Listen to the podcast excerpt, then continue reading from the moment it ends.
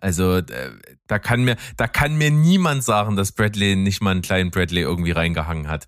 Auch, auch wenn es oft genug dementiert wurde. Aber irgendwie, also das kann nicht nur gespielt irgendwie, sein. Das ist, äh, da ist was.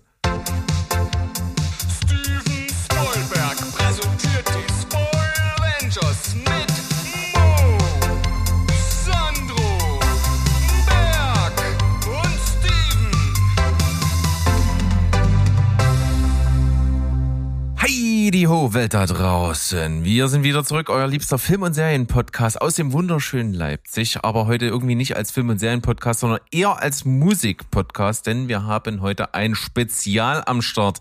Musikfilme fürs Volk, für euch. Genau. So, und mit dabei, ihr habt es schon gehört, ist einmal der Sandro. Hallöchen, ich freue mich sehr. Äh kann wow. nicht die Backen halten, kann nicht warten, bis er aufgerufen wird. Nee, plolzt einfach rein. Ah, du musst Was? ganz ruhig sein. Ja, bei Mo gibt's heute nur Krautrock. Ja, Mo ist auch da. genau, ja. diese schreckliche deutsche Doku, irgendwie zwölf Teile A, zweieinhalb Stunden. no. Du hast doch bei Woodstock aufgehört, Musik zu hören, gib's doch zu. Nee, nee, nee, nee, nee, nee, nee. Ich bin ein paar Jahre später musste mich schon noch verorten. Ich bin ein Kind der 80er. Das werden wir mal sehen dann, ne?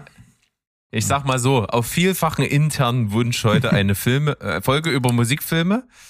Und es war etwas schwierig im Vorfeld die Definition zu streuen, denn es kamen noch allerhand andere Begriffe in den Raum geflogen, die da so waren Biopics und Dokus und Musicals und Musikfilme und was ist eigentlich der Unterschied zwischen den Sachen allen?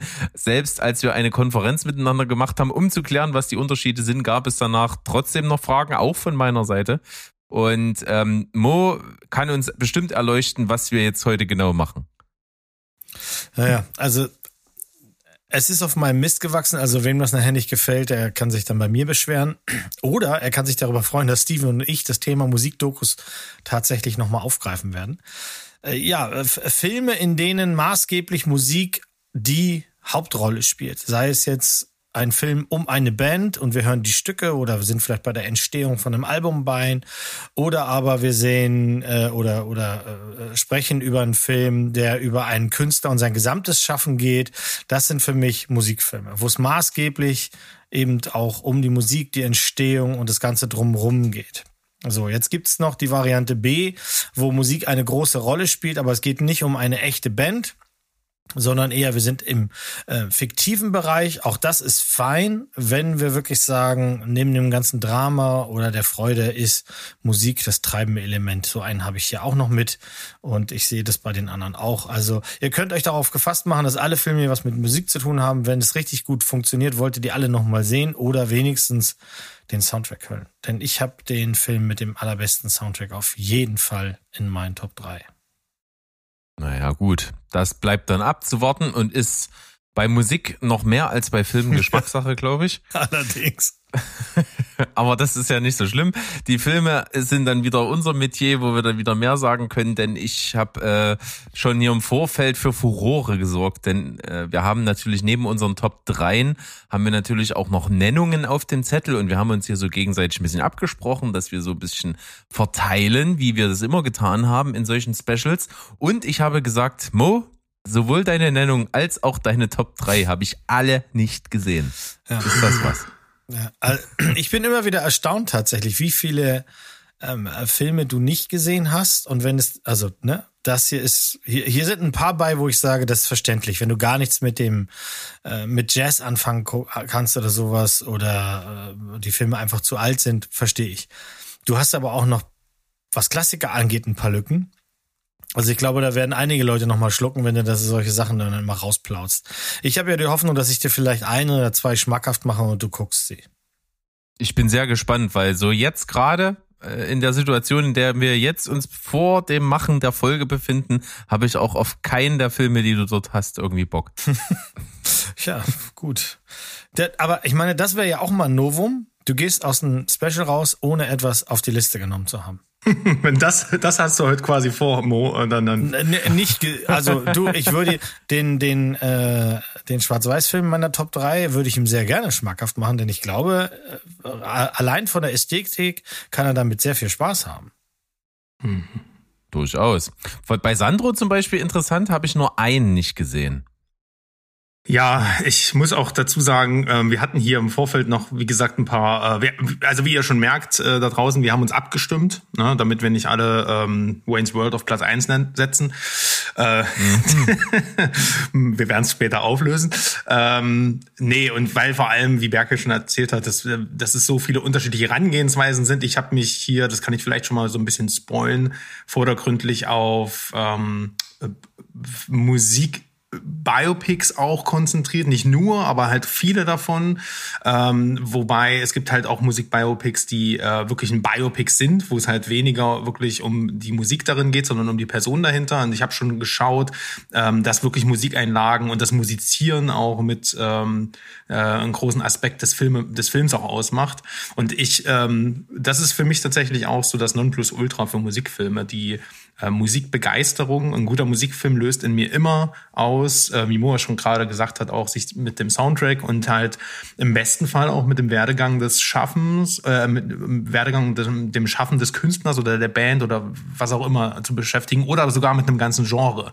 Und äh, deswegen äh, werden wir mal sehen. Wir haben ja auf jeden Fall ein schönes Potpourri zusammengeschmissen aller unterschiedlichsten Stile. Aber ich kann mal so, wenn ich das grob überblicke, ähm, sagen, dass es doch größtenteils handgemachte Musik ist bei uns.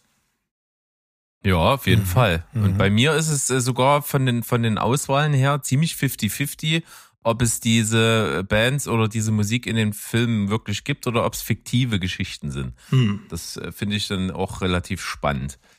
Dann würde ich mal sagen, wie immer, wir fangen mal so mal ganz schnell an mit diesen Nennungen. Was ist so nicht in die Top 3 mit reingeflattert, sollte aber eben nicht unerwähnt bleiben.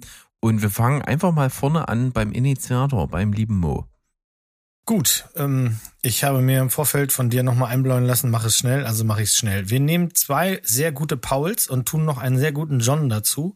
Dann haben wir John Cusack, Paul Dano und Paul Giamatti in dem Film von 2014, der heißt Love and Mercy.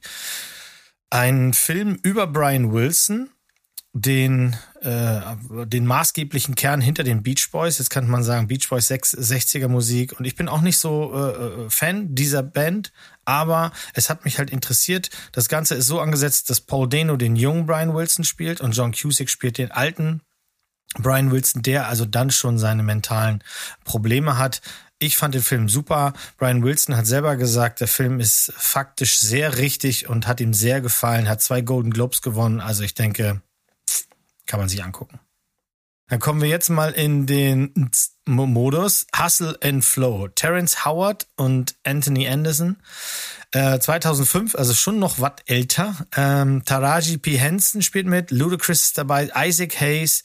Also jede Menge Leute, die man auch schon mal in, also die entweder selber Musik machen oder Musik gemacht haben. Ähm, es geht darum, dass äh, Terence Howard in seiner Rolle ist jemand, der in, der eigentlich mit Musik groß werden will, aber nicht die Ahnung dahinter hat. Er ist eigentlich ist er ein Pimp. Er hat auch ein paar Mädchen laufen und kommt an einer Szene dann auch noch in den Knast. Aber er hat halt diese eine unbändige äh, Idee, dass er unbedingt Musik machen will. Er macht dann einen Song und das wird plötzlich dann ein richtig großes Ding. Ähm, ich finde, der ist erdig, der ist gut und die Szene, wie der Song zustande kommt, wie der zusammengebaut wird, wenn alle in einem Raum sind, die ist einfach Kuss, super. Hustle and Flow 2005. Unbedingt mal gucken. Jetzt wird es ein bisschen spezieller. Bird. Ähm, Bird ist, ist ein, ist ein Jazzfilm. Das, äh, da, da schließt sich das für die meisten schon aus, muss man ja leider sagen. Ähm, Jazzmusik ist jetzt nicht jedermanns Sache, das verstehe ich. Und ob man dann den Film von 1988 noch unbedingt gucken will, ähm, ja, weiß ich nicht. Forrest Whitaker in Bird spielt den Jazzmusiker Charlie Parker, dessen Spitzname Bird war.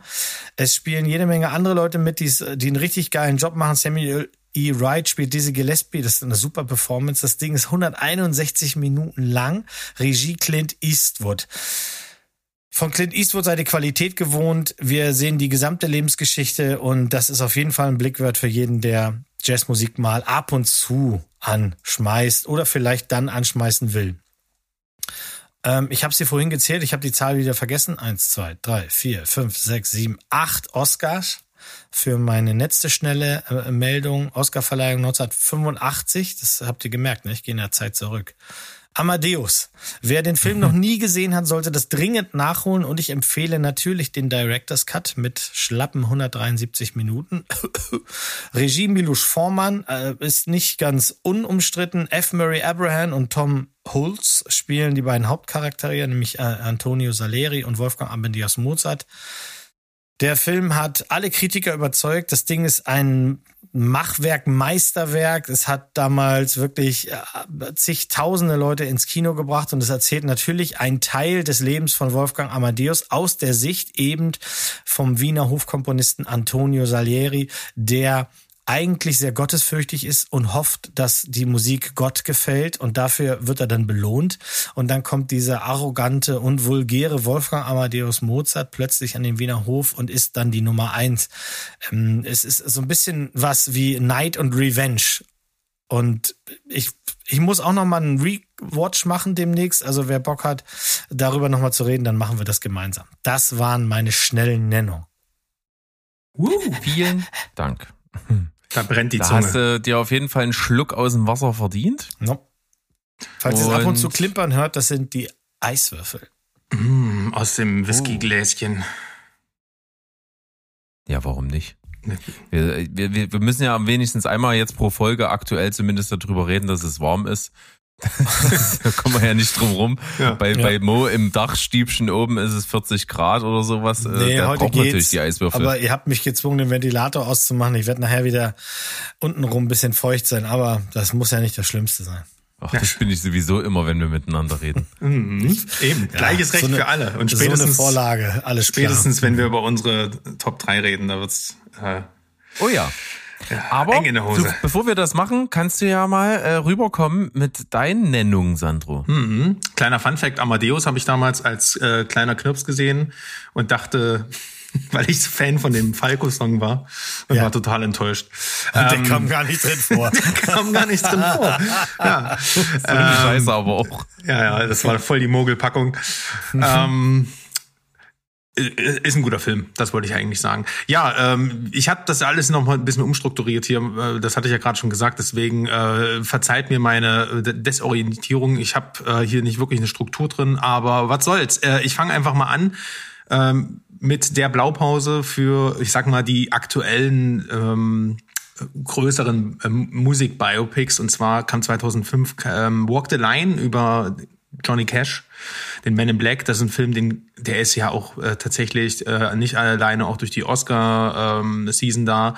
Äh, 2006 ja auch sehr in aller Munde gewesen, war ein Publikumserfolg und ein Zuschauerliebling und ein Kritikerliebling teilweise auch. Es wurde, äh, der bringt auch so ein bisschen die äh, Probleme mit, die halt so Biopics im Speziellen haben. Ne? Also gerade im Musikbereich ähm, ist ja immer Genie und Wahnsinn nah beieinander und ähm, der Wahnsinn wird meistens ausgespart. Aber hey, dafür gibt's ja dann irgendwann mal eine Musik-Doku-Folge, äh, in der Mo dann äh, auch die, die Vor- und Nachteile dieser beiden unterschiedlichen Herangehensweisen wahrscheinlich erläutern wird. In Musikfilmen ist das für mich legitim, weil hier geht's um ein bisschen um, um Unterhaltung. Und gerade solche Filme, Johnny Cash hat ein großes Fandom und äh, der Film macht, erzeugt diesem ähm, ja, Meister der Country-Musik einfach äh, Tribut. Ich kann es nicht anders sagen. Der Film hat mich damals wirklich ähm, äh, auch ein bisschen zum Fan gemacht. Ich kannte halt damals die American äh, äh, Recordings von Johnny Cash, äh, wo er halt älter war. Gerade, ja, ich war einer von denen, die dachten, Hurt ist ein Song von Johnny Cash. Ähm, äh, gerade diese Rick Rubin Spätwerke, die haben es mir wirklich angetan und durch den Film habe ich halt eigentlich erst erfahren, was da alles so dahinter steckt. Ne? Und ich mag den Film, der ist toll inszeniert heutzutage, äh, heute immer noch. Es ist ein Film von James Mangold. Ähm, in der Hauptrolle Joaquin Phoenix, äh, der das wirklich wahnsinnig gut performt und natürlich auch Reese Witherspoon, die ja den Oscar für ihre Darstellung als June Carter mitgenommen hat. Das Ganze eingerahmt in diese ähm, Rahmenhandlung halt mit seinem äh, legendären Auftritt äh, im Gefängnis vor zum State Prison, was ja eins der wichtigsten und legendärsten ähm, Live-Werke auch aller Zeiten wurde, äh, 1968. Also ein ganz toller Film. Für mich fehlt am Ende zwar leider so die zweite Hälfte seines Lebens. Da kann man, ich warte immer noch auf den zweiten Teil, aber ansonsten tolles Ding, kann man sich immer noch angucken. Und wie gesagt, wichtig, glaube ich, für die Entwicklung, die Musik-Myopics äh, generell genommen haben. Äh, dann habe ich einen Film aus der äh, ja, jüngeren Vergangenheit, der jetzt eben in dieser Rutsche der aktuellen ähm, Biopics so mitgeschwommen ist. Und zwar geht es da um Rocketman und der hat mich hier äh, doppelt überrascht. Einerseits ähm, äh, ach, das ist ja eine Biografie über Elton John, äh, beziehungsweise ein Musikfilm über Elton John. Und ähm, für mich ist Elton John zwar jemand, der hat gute Songs, klar, aber es war, er war für mich äh, immer ein bisschen zu brav und ein bisschen zu bieder und ein bisschen zu kitschig, so, ne? Und der Film hat mich so ein bisschen belehrt, dass ich da falsch lag, weil der ist eigentlich durch und durch äh, Rock'n'Roll und zwar ähm, so, wie es halt sein soll. Es ist ein schriller Vogel und ähm, was mich halt richtig angetan hat an dem Film war die Inszenierung, diese teils musicalartige äh, Inszenierung seiner Vergangenheit mit seinen Songs. Also ähm, er trägt sozusagen wie in einem Musical die Stücke vor, die seine Vergangenheit repräsentieren oder beziehungsweise seinen Werdegang, ähm, seine Erfolgsleiter und aber auch seine Ups und Downs. Und ähm, dadurch finde ich, dass gerade Rocketman so ein ganz, ganz, ähm, also der, Film hat es geschafft, auf jeden Fall mal zu zeigen, wie sehr die, wie autobiografisch auch das Werk eines Künstlers sein kann. Und ähm, jetzt höre ich da halt auch immer ganz viel Personality in den Songs raus, weil ähm, ähm, bei, wenn ich mir mal einen Song von, von ihm anhöre. Und ja, ansonsten kann ich nur sagen, der Film ist wie gesagt von Dexter Fletcher. Ähm, der äh, Elton John wird gespielt von Taron Edgerton. Finde ich super. Ich fand auch cool, dass er ähm, äh, den kennt man ja sonst nur so aus Kingsman und sowas. Und ich finde auch sehr toll, dass er das, äh, dass er nominiert wurde zumindest. Jamie Bell spielt hier seinen ähm, Kollegen und äh, Songwriter und ähm, ja, vielleicht auch ein bisschen mehr.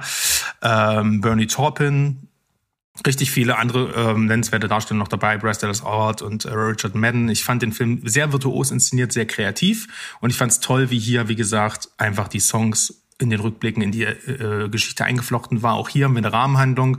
Hier ist er nämlich in so einem schrillen Vogelkostüm in so einer Entzugsklinik und erzählt quasi rückblickend halt über sein äh, Leben. Und das finde ich toll, wenn so eine Klammer gesetzt wird. Äh, und wenn wir einmal dabei sind, habe ich noch ähm, eine Empfehlung, die ich, äh, für die ich einfach auf die letzte Folge, äh, letzte CCT verweisen kann, und zwar Elvis, der neue Film von Baz Luhrmann mit Austin Butler und Tom Hanks in der Hauptrolle, hat mich sehr umgehauen und der ist wirklich kein Biopic. Das ist eine Musik-Rock-Oper. Ähm, hier steht wirklich die Inszenierung der Live-Shows und die Wirkung von Elvis und die Inszenierung der Kon Konzerte und der Performances an sich im Vordergrund. Das ist wirklich atemberaubend gut gemacht. Wer darüber hinaus viel Geschichte zu Elvis erwartet, wird hier wahrscheinlich enttäuscht, wurde ich auch, aber durch den Film bin ich angefixt und steckt gerade mitten in meiner Elvis-Phase. Also, das funktioniert trotzdem sehr gut. Ähm, Schattenseiten sollte man aber trotzdem nicht erwarten. Und als letztes noch ein ganz, ganz kleiner Mini-Mini-Geheimtipp aus der Metal-Welt. Und zwar haben wir, äh, möchte ich unbedingt noch mal den Film Heavy Trip erwähnen. Das ist ein finnischer Heavy Metal Road Trip von vier Freunden, die eine Band gründen namens Impaled, äh, Impaled Rectum und die spielen Symphonic, Post-Apocalyptic, Reindeer Grinding, Christ Abusing, Extreme War, Pagan, Fennos Canadian Metal.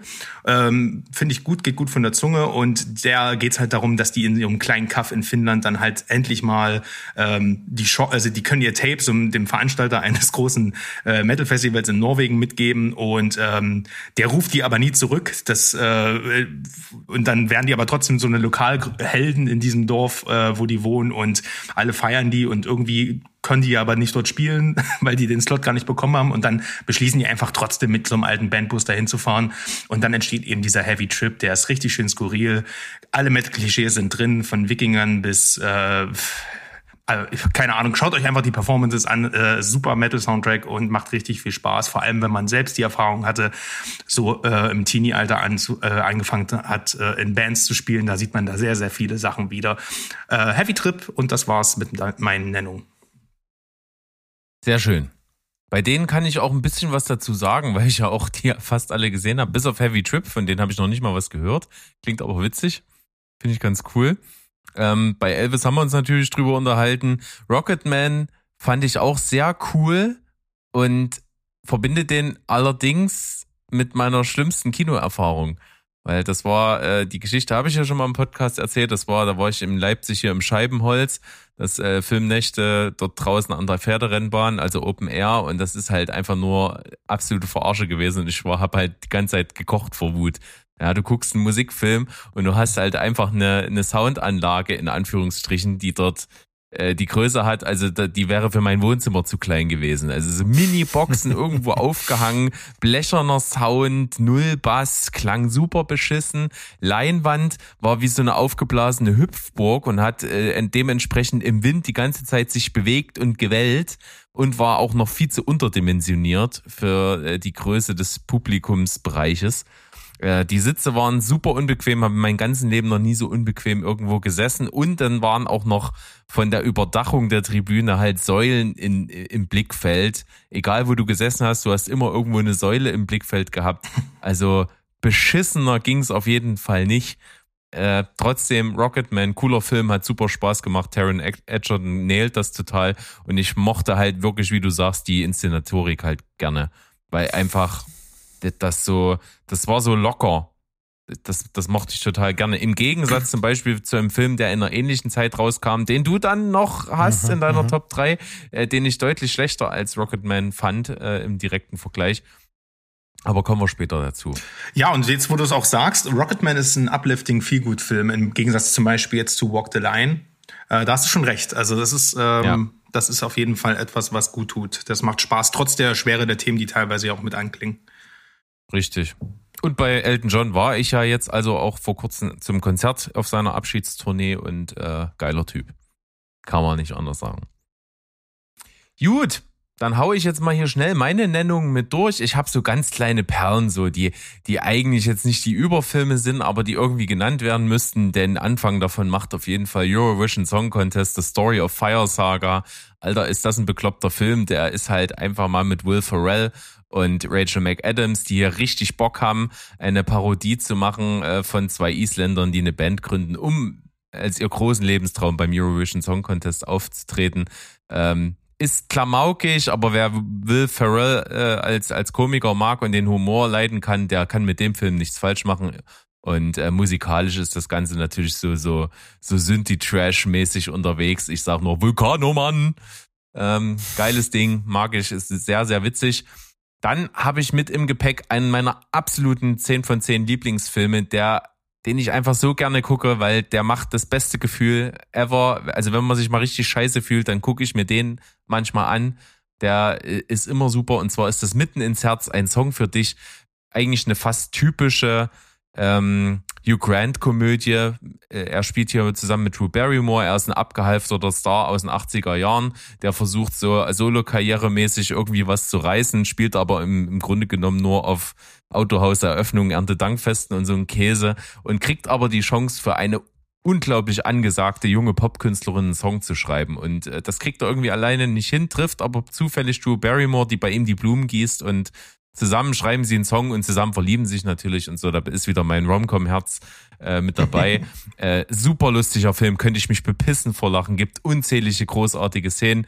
Äh, hört da gerne auch mal in unsere die 10 Folge ähm, Lieblingsszenen rein. Da habe ich eine mit dabei. Äh, cooler Film. Dann sollte durchaus erwähnt werden, ich hätte vorher gedacht, ich finde das richtig kacke, aber ich fand es total super. Pitch Perfect ja, der Film über eine A cappella Frauengruppe an, an einer Highschool, die an einem Contest teilnehmen wollen und eigentlich so eine Gurkentruppe sind von Leuten, die nichts auf die Reihe kriegen und dann kommt Anna Kendrick, die so Home Producerin mäßig am Start ist und die Truppe so ein bisschen aufmischt und in Ordnung bringt. Und äh, das ist ein ziemlich cooler, witziger Film äh, mit wahnsinnig coolen A cappella Covers von äh, bekannten Popsongs. Dann natürlich ein Film, der zur, also zumindest bei Sandro und mir wahrscheinlich irgendwo zur Jugend gehört. Jeder hat damals irgendwie Eminem gefeiert. Es gab dann also einen Film, wo er quasi sich selbst spielt, ohne dass das jemals ausgesprochen würde. Das ist Eight Mile.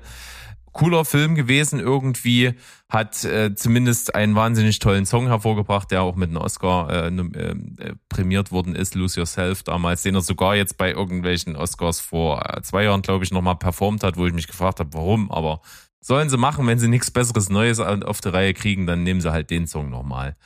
Und bei mir knapp nur nicht in die Top 3 gekommen, der Film Crazy Heart von Scott Cooper äh, über einen ja auch abgehalfterten Country Star gespielt von Jeff Bridges, der dafür seinen Oscar bekommen hat und das macht riesen Spaß, weil Jeff Bridges spielt das absolut genial war auch ein bisschen überraschend, weil Scott Cooper ist mir eher als Thriller äh, ja, Regisseur im Gedächtnis. Hat hier einfach ein cooles Biopic gemacht, der nie langweilig ist, äh, eine schöne, äh, coole Musik hat, aber auch schöne, äh, leise, melancholische, herzergreifende Töne anschlägt. Crazy Heart, auf jeden Fall eine Empfehlung von mir. Und damit sind meine Nennungen durch. Ende. Applaus. Ja, Eight Mile, ne? Den habe ich damals äh, im Schulausflug gesehen im Kino. Krass. Und da habt ihr dann äh, so in der Schulklasse so Rap-Battles und dann so danach veranstaltet. Nee, das war, da war, da war ich schon äh, Team Anti-Hip-Hop, da war es uncool, Hip-Hop cool zu finden, aber eigentlich habe ich ihn heimlich doch gefeiert. Ja, der war auch wirklich gut. Also, und der Song ist äh, herausragend. Mhm. Sehr, sehr schön. Dann, können wir ohne Umschweife richtig in die Top 3 rein diven. Ja. Mach mal die Tür, richtig mit der Tür ins Haus fallen jetzt. Ja, das machen wir. Plopp. Ich fange an. Mein Film ist von 1991, geht 140 Minuten, ist FSK 16. Irgendwann war das mal für irgendwen wichtig. Ich glaube aber mittlerweile ist das Wurst. Und ist äh, hat eigentlich eine ganz nette äh, Backstory. Es ist The Doors, äh, der Film von Oliver Stone. Der thematisiert ja die Geschichte der Band The Doors, also äh, die Werdegänge, wie haben sie sich getroffen, wo haben sie sich getroffen? Und wie und was ist dann mit Jim Morrison ebenso passiert, vom Anfang sehr schüchternen bis zum äh, äh, ja zu dieser Rockgestalt, äh, die er dann geworden ist, bevor er dann zu früh verstorben ist. Äh, interessant finde ich, dass die Band wirklich damals für Oliver Stone gekämpft hat. Es sollten ganz andere Leute den Film machen. Die haben gesagt, nein, wir haben Platoon gesehen und wir mögen, wie er ernste Themen anpackt und wir sind ein ernstes Thema. Hinterher fanden sie ihn alle blöd. Aber das, das passiert halt, weil Oliver Stone ist auch manchmal, äh, der ist auch nur schwer zu kontrollieren und äh, im Laufe seiner filmischen Karriere hat er ja nur auch den einen oder anderen kontrovers aufgenommenen Film gemacht. Nichtsdestotrotz war das aber ein Erfolg. Ähm, viele haben den gesehen und vielen hat es dann auch nochmal The Doors und vor allem auch Jim Morrison äh, näher gebracht und mir ging das nicht anders.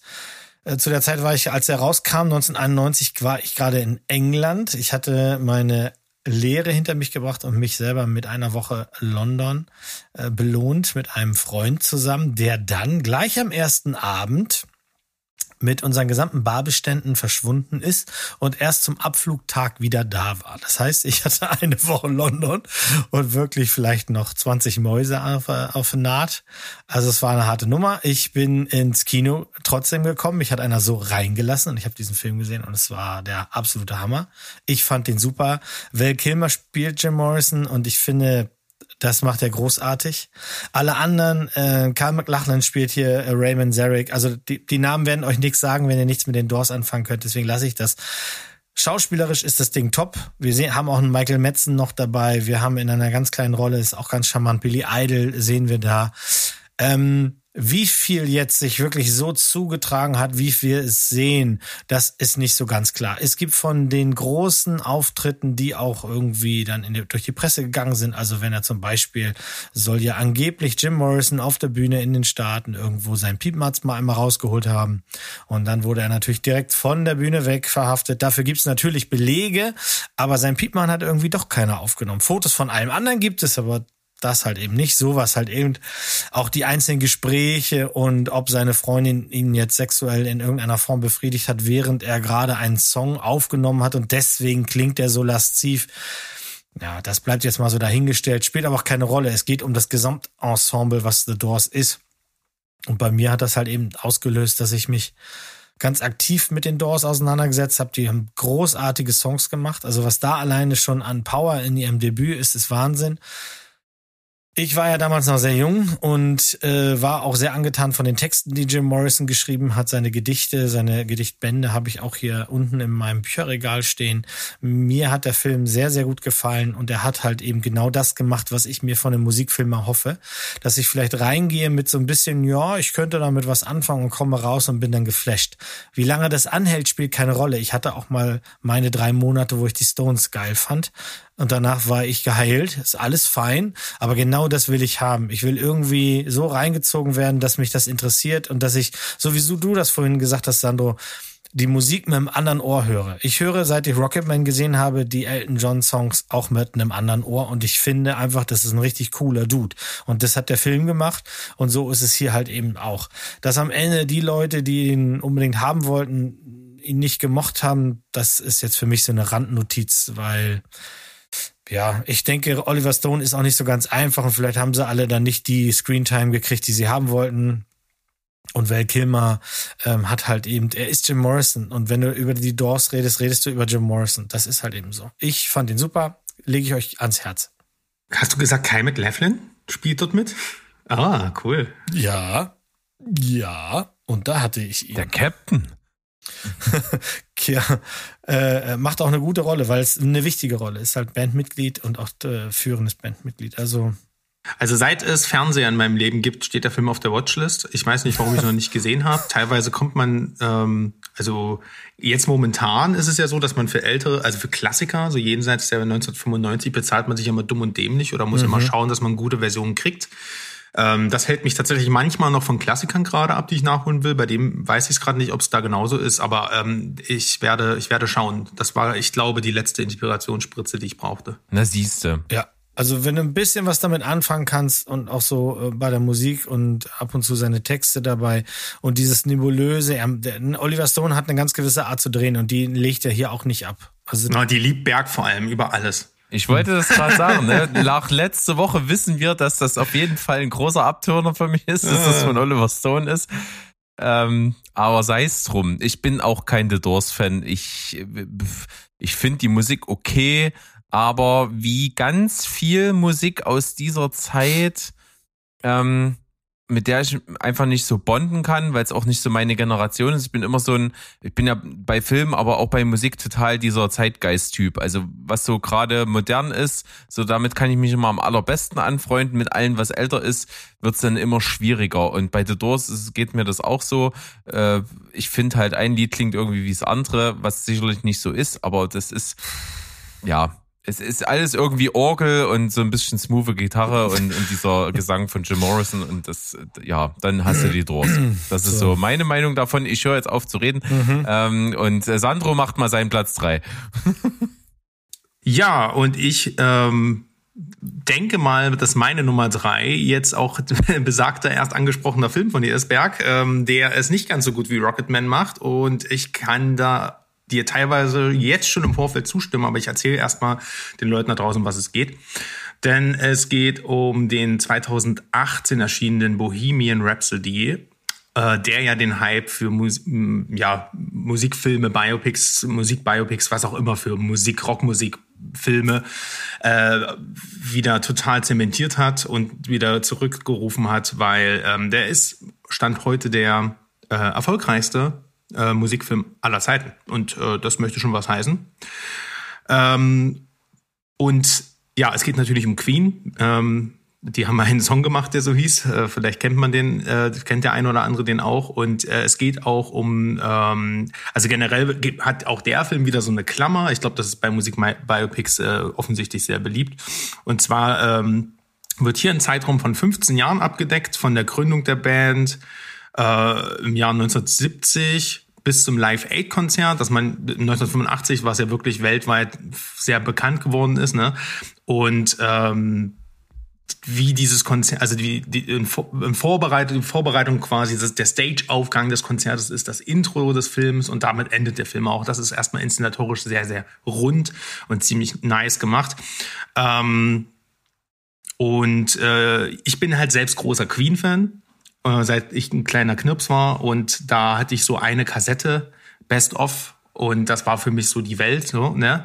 Ich hatte tatsächlich Falco und Queen. Jetzt, wo, äh, wo wir darüber reden, geht mir das gerade durch den Kopf. Das waren meine ersten äh, Musik-Tapes, äh, äh, die ich hatte.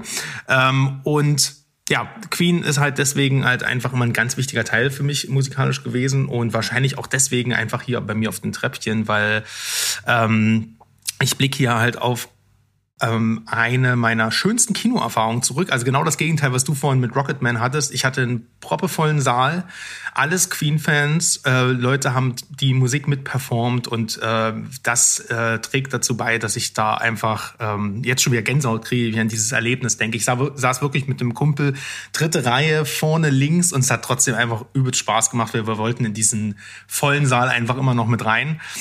Ähm, und das Ding ist halt einfach, ähm, Kurzfassung wäre, glaube ich, es ist keine gute Musikbiografie, aber es ist ein sehr gut inszenierter Musikfilm und deswegen für mich laut den Regeln, die wir heute für uns selber aufgestellt haben, hier definitiv einfach wichtig. Auch mit der Prämisse halt, wie gesagt, dass er halt äh, sehr Erfolg der erfolgreichste Musikfilm ist bis dato.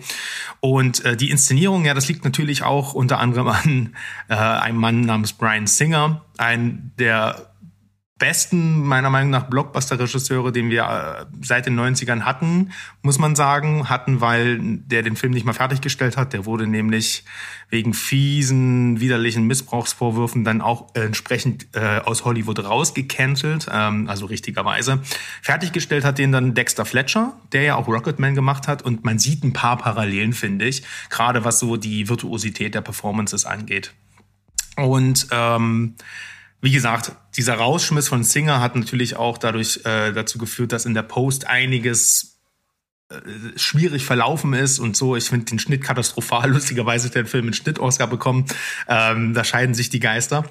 Äh, aber ähm, wie gesagt, in der Post wurde ein bisschen geschlammt. Aber die Kernsachen, und das sind für mich tatsächlich die Sachen, wo es um die Band geht, wie die, äh, wie die das Album aufnehmen. Selbst eine ganz normale Probe wird zu einem virtuos inszenierten ähm, Musikvideo und natürlich ähm, äh, die ersten, die ersten Touren, die die Band machen, ähm, mit diesen Matchcuts und diesen Montagen, wie sie dann halt einfach, äh, ähm, wie sie das Tourleben verbringen und wie Freddy immer weiter abstürzt.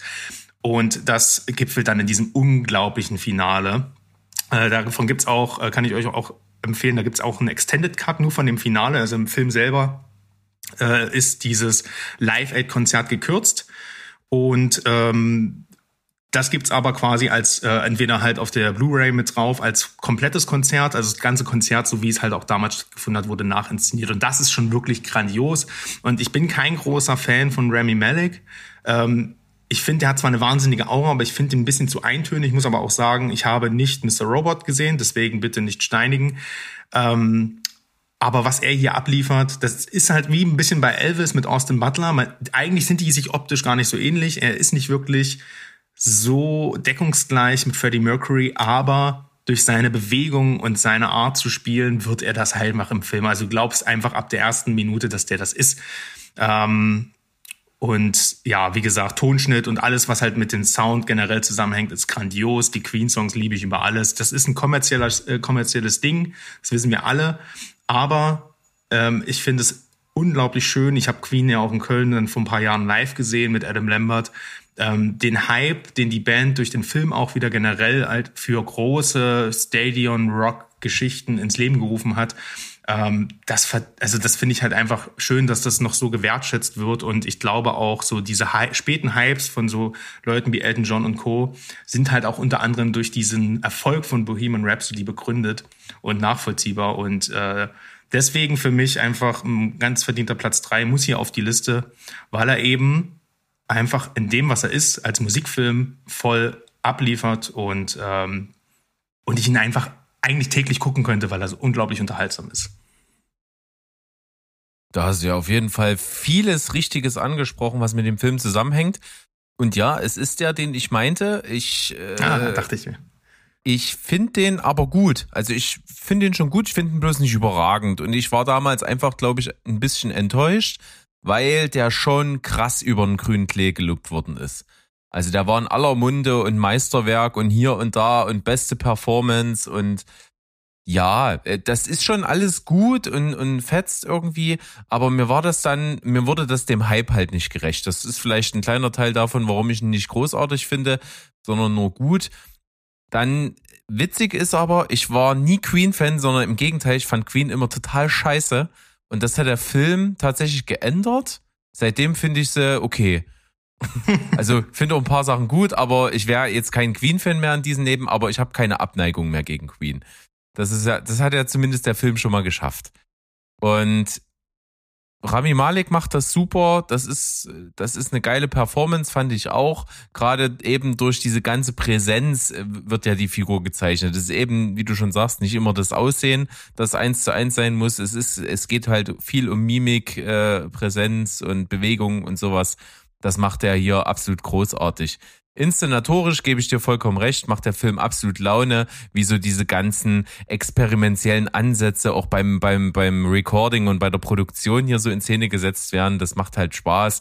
Das ist äh, in dem Sinne dann ein gute Laune-Film, auch wenn der viele sehr melancholische Anleihen hat und diesen Absturz auch sehr, ja, sehr inszeniert. Also man, man versucht schon irgendwie Freddie Mercury mit diesem Film in so einen heiligen Status zu, zu heben. Das ist auch so ein bisschen was, was mir so ein bisschen nicht so gefallen hat. Aber insgesamt ein guter Film. Bohemian Rhapsody kann ich absolut verstehen, dass der auf der Liste hier ist.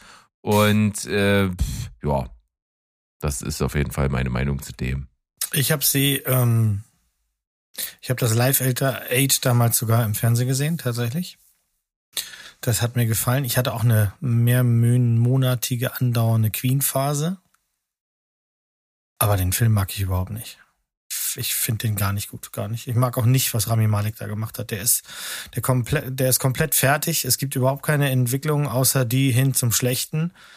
Die hin zu, von dem Typen, der mal war, zu dem Freddy, den dann alle kennen und in der Band haben. Das geht wahnsinnig schnell. Das ist mir auch viel zu brav klar, ich meine, die anderen Bandmitglieder sehen auch alle so aus, als könnten sie dir gleich nächste Woche ein Auto verkaufen. Auch jetzt immer noch so. Und die Musik tönt mich halt überhaupt nicht an. Also, nee. Nee, nee, ich mochte den nicht. Nee, mm -mm. Ich dachte, du bringst jetzt wenigstens äh, als Glanzpunkt den Auftritt von Mike Myers noch mit rein.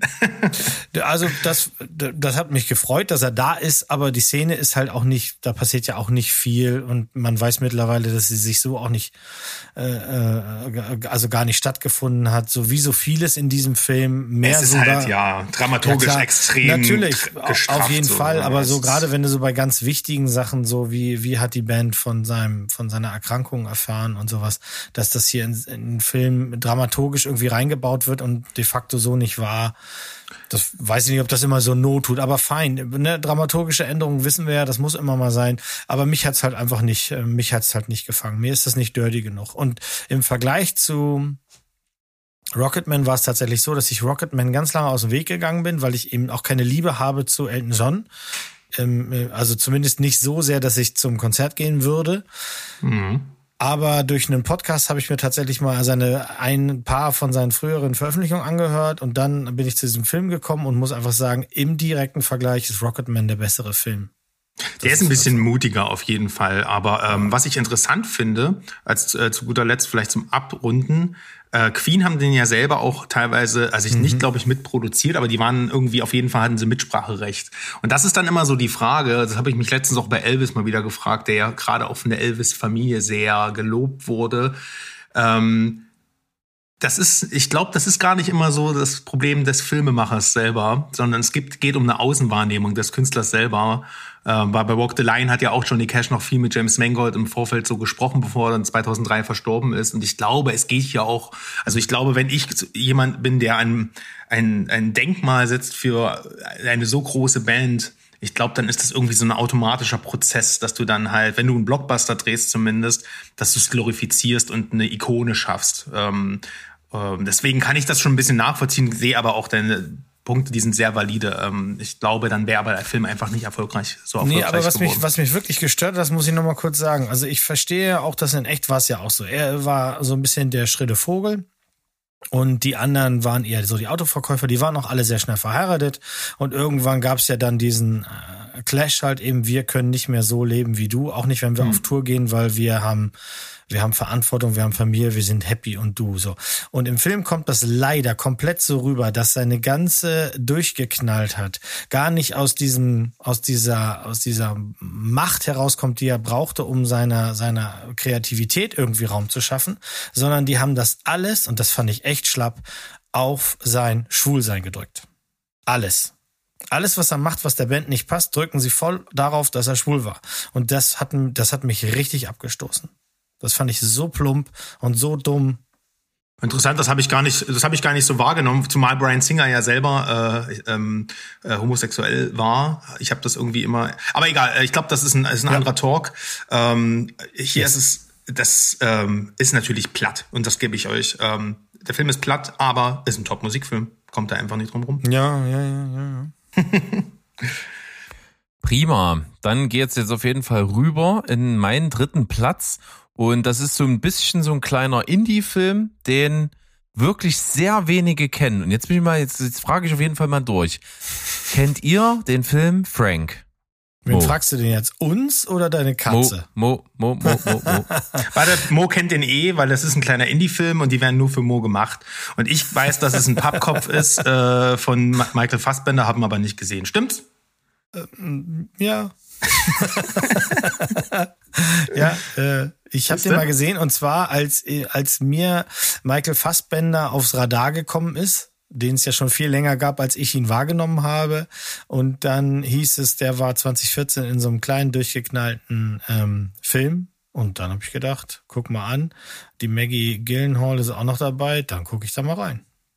Die Maggie. Ja, und das sollte man unbedingt tun, weil das ist wirklich ein Film, äh, ich, ich, vielleicht für Musik-Nerds könnte man sogar wirklich sagen, das ist so ein richtiger Film, der die Liebe zu Musik, egal was das für eine Musik ist, irgendwie geil ausdrückt. Und Frank basiert tatsächlich ja auf, auf einer wahren Figur, äh, und zwar auf der von, von Chris Seavey, der, der war Komiker und auch Musiker, der hat mal so ein alter Ego erschaffen, äh, Frank Sidebottom, also da ist auch der, der Name sehr nah dran. Und der war genauso, das war ein Typ im Anzug, in so einem großen 50er Jahre Anzug, Nadelstreifen, mit einer großen, mit einem großen comicartigen Pappmaché-Kopf äh, auf seinem Kopf quasi drüber. Und äh, genauso ist die Figur im Film. Äh, da steckt Michael Fassbender drunter, ist auch ziemlich abgefahren. Der ist also Sänger der Band Soren Prophets, die in dem Film eine absolut komische, experimentelle kleine Indie-Band ist. Er ist eben der Sänger, hat immer diesen Pappmaché-Kopf, nicht nur auf der Bühne, sondern auch im Privatleben. Auch seine Bandkollegen und Kolleginnen wissen nicht, wer da, wie der normalerweise aussieht darunter. Aber er wird halt von allen als ein absolutes musikalisches Genie verehrt. Und als Zuschauer fragst du dich so ein bisschen, wie, wie, wie, warum eigentlich? Das ist alles so seltsam, was die da machen. Und das ist so verkopft und verstörend, aber es, es hat halt irgendwie total den, den, äh, den Wiedererkennungswert und ist irgendwie so liebevoll. Und die Haupt, also der Film wird so ein bisschen erzählt von der Hauptfigur, gespielt von Domhnall Gleeson, also Sohnemann von Brandon Gleason, der ähm, einfach so ein kleiner Keyboarder ist, der zu Hause so ein bisschen äh, Musik macht und Fan auch dieser Band ist. Und als die mal in seinem Kaff irgendwo auftreten und kurz davor der Keyboarder dieser Band einfach wegen, ich glaube, wegen Suizidversuch oder sowas ins Krankenhaus eingeliefert wird, äh, dann sagt er halt kurzerhand, naja, ich kann so, ich kenne sowieso alle eure Songs und so, ich würde das machen. Und seitdem wird er so als Session-Musiker dort so reingespült und äh, begleitet die Band dann. Und die wollen halt gerade ein neues Album aufnehmen und haben sich dafür mitten im Wald irgendwo in der Wildnis eine Hütte gemietet und da kommt er halt kurzerhand mit und dann handelt der Film so ein bisschen davon, wie die versuchen, dieses Album aufzunehmen. Er wie er versucht, seine, seine Rolle irgendwie festzumachen als Bandmitglied und ähm, dann diese Beziehung zu diesem Michael Fassbender, äh, von Michael Fassbender gespielten Frank aufzubauen, was ziemlich abgefahren ist. Wie gesagt, die Musik und wie die die machen und was die für Musik machen, ist alles seltsam, aber es macht Riesenspaß dabei zuzugucken, wie das entsteht und wie diese persönlichen Beziehungen sich knüpfen. Und dann ist halt ein großer Knackpunkt, er will halt dass die Band mehr Erfolg hat als nur so eine kleine Indie-Band. Fortan stellt er halt Videos auf YouTube von den Proben und von, von diesen Aufnahmesessions und auf einmal werden sie für ein Festival angefragt und dann kriegt er auf, auf einmal aber Angst, dass die halt äh, zu experimentell sind und nicht massentauglich genug und versucht den Sound der Band zu ändern, was halt zum, zum Bruch der Band irgendwie dann mal führt. Und das ist alles dann ziemlich dramatisch und ziemlich komisch. Und äh, letzten Endes äh, überführt er halt Frank dann doch wieder in, in die Arme seiner komischen Musik und, und äh, akzeptiert einfach, dass das fein ist. Und das ist alles so, diese Reise dahin und wie die Leute sind und wie die Musik ist, das ist alles so weird und so liebenswert.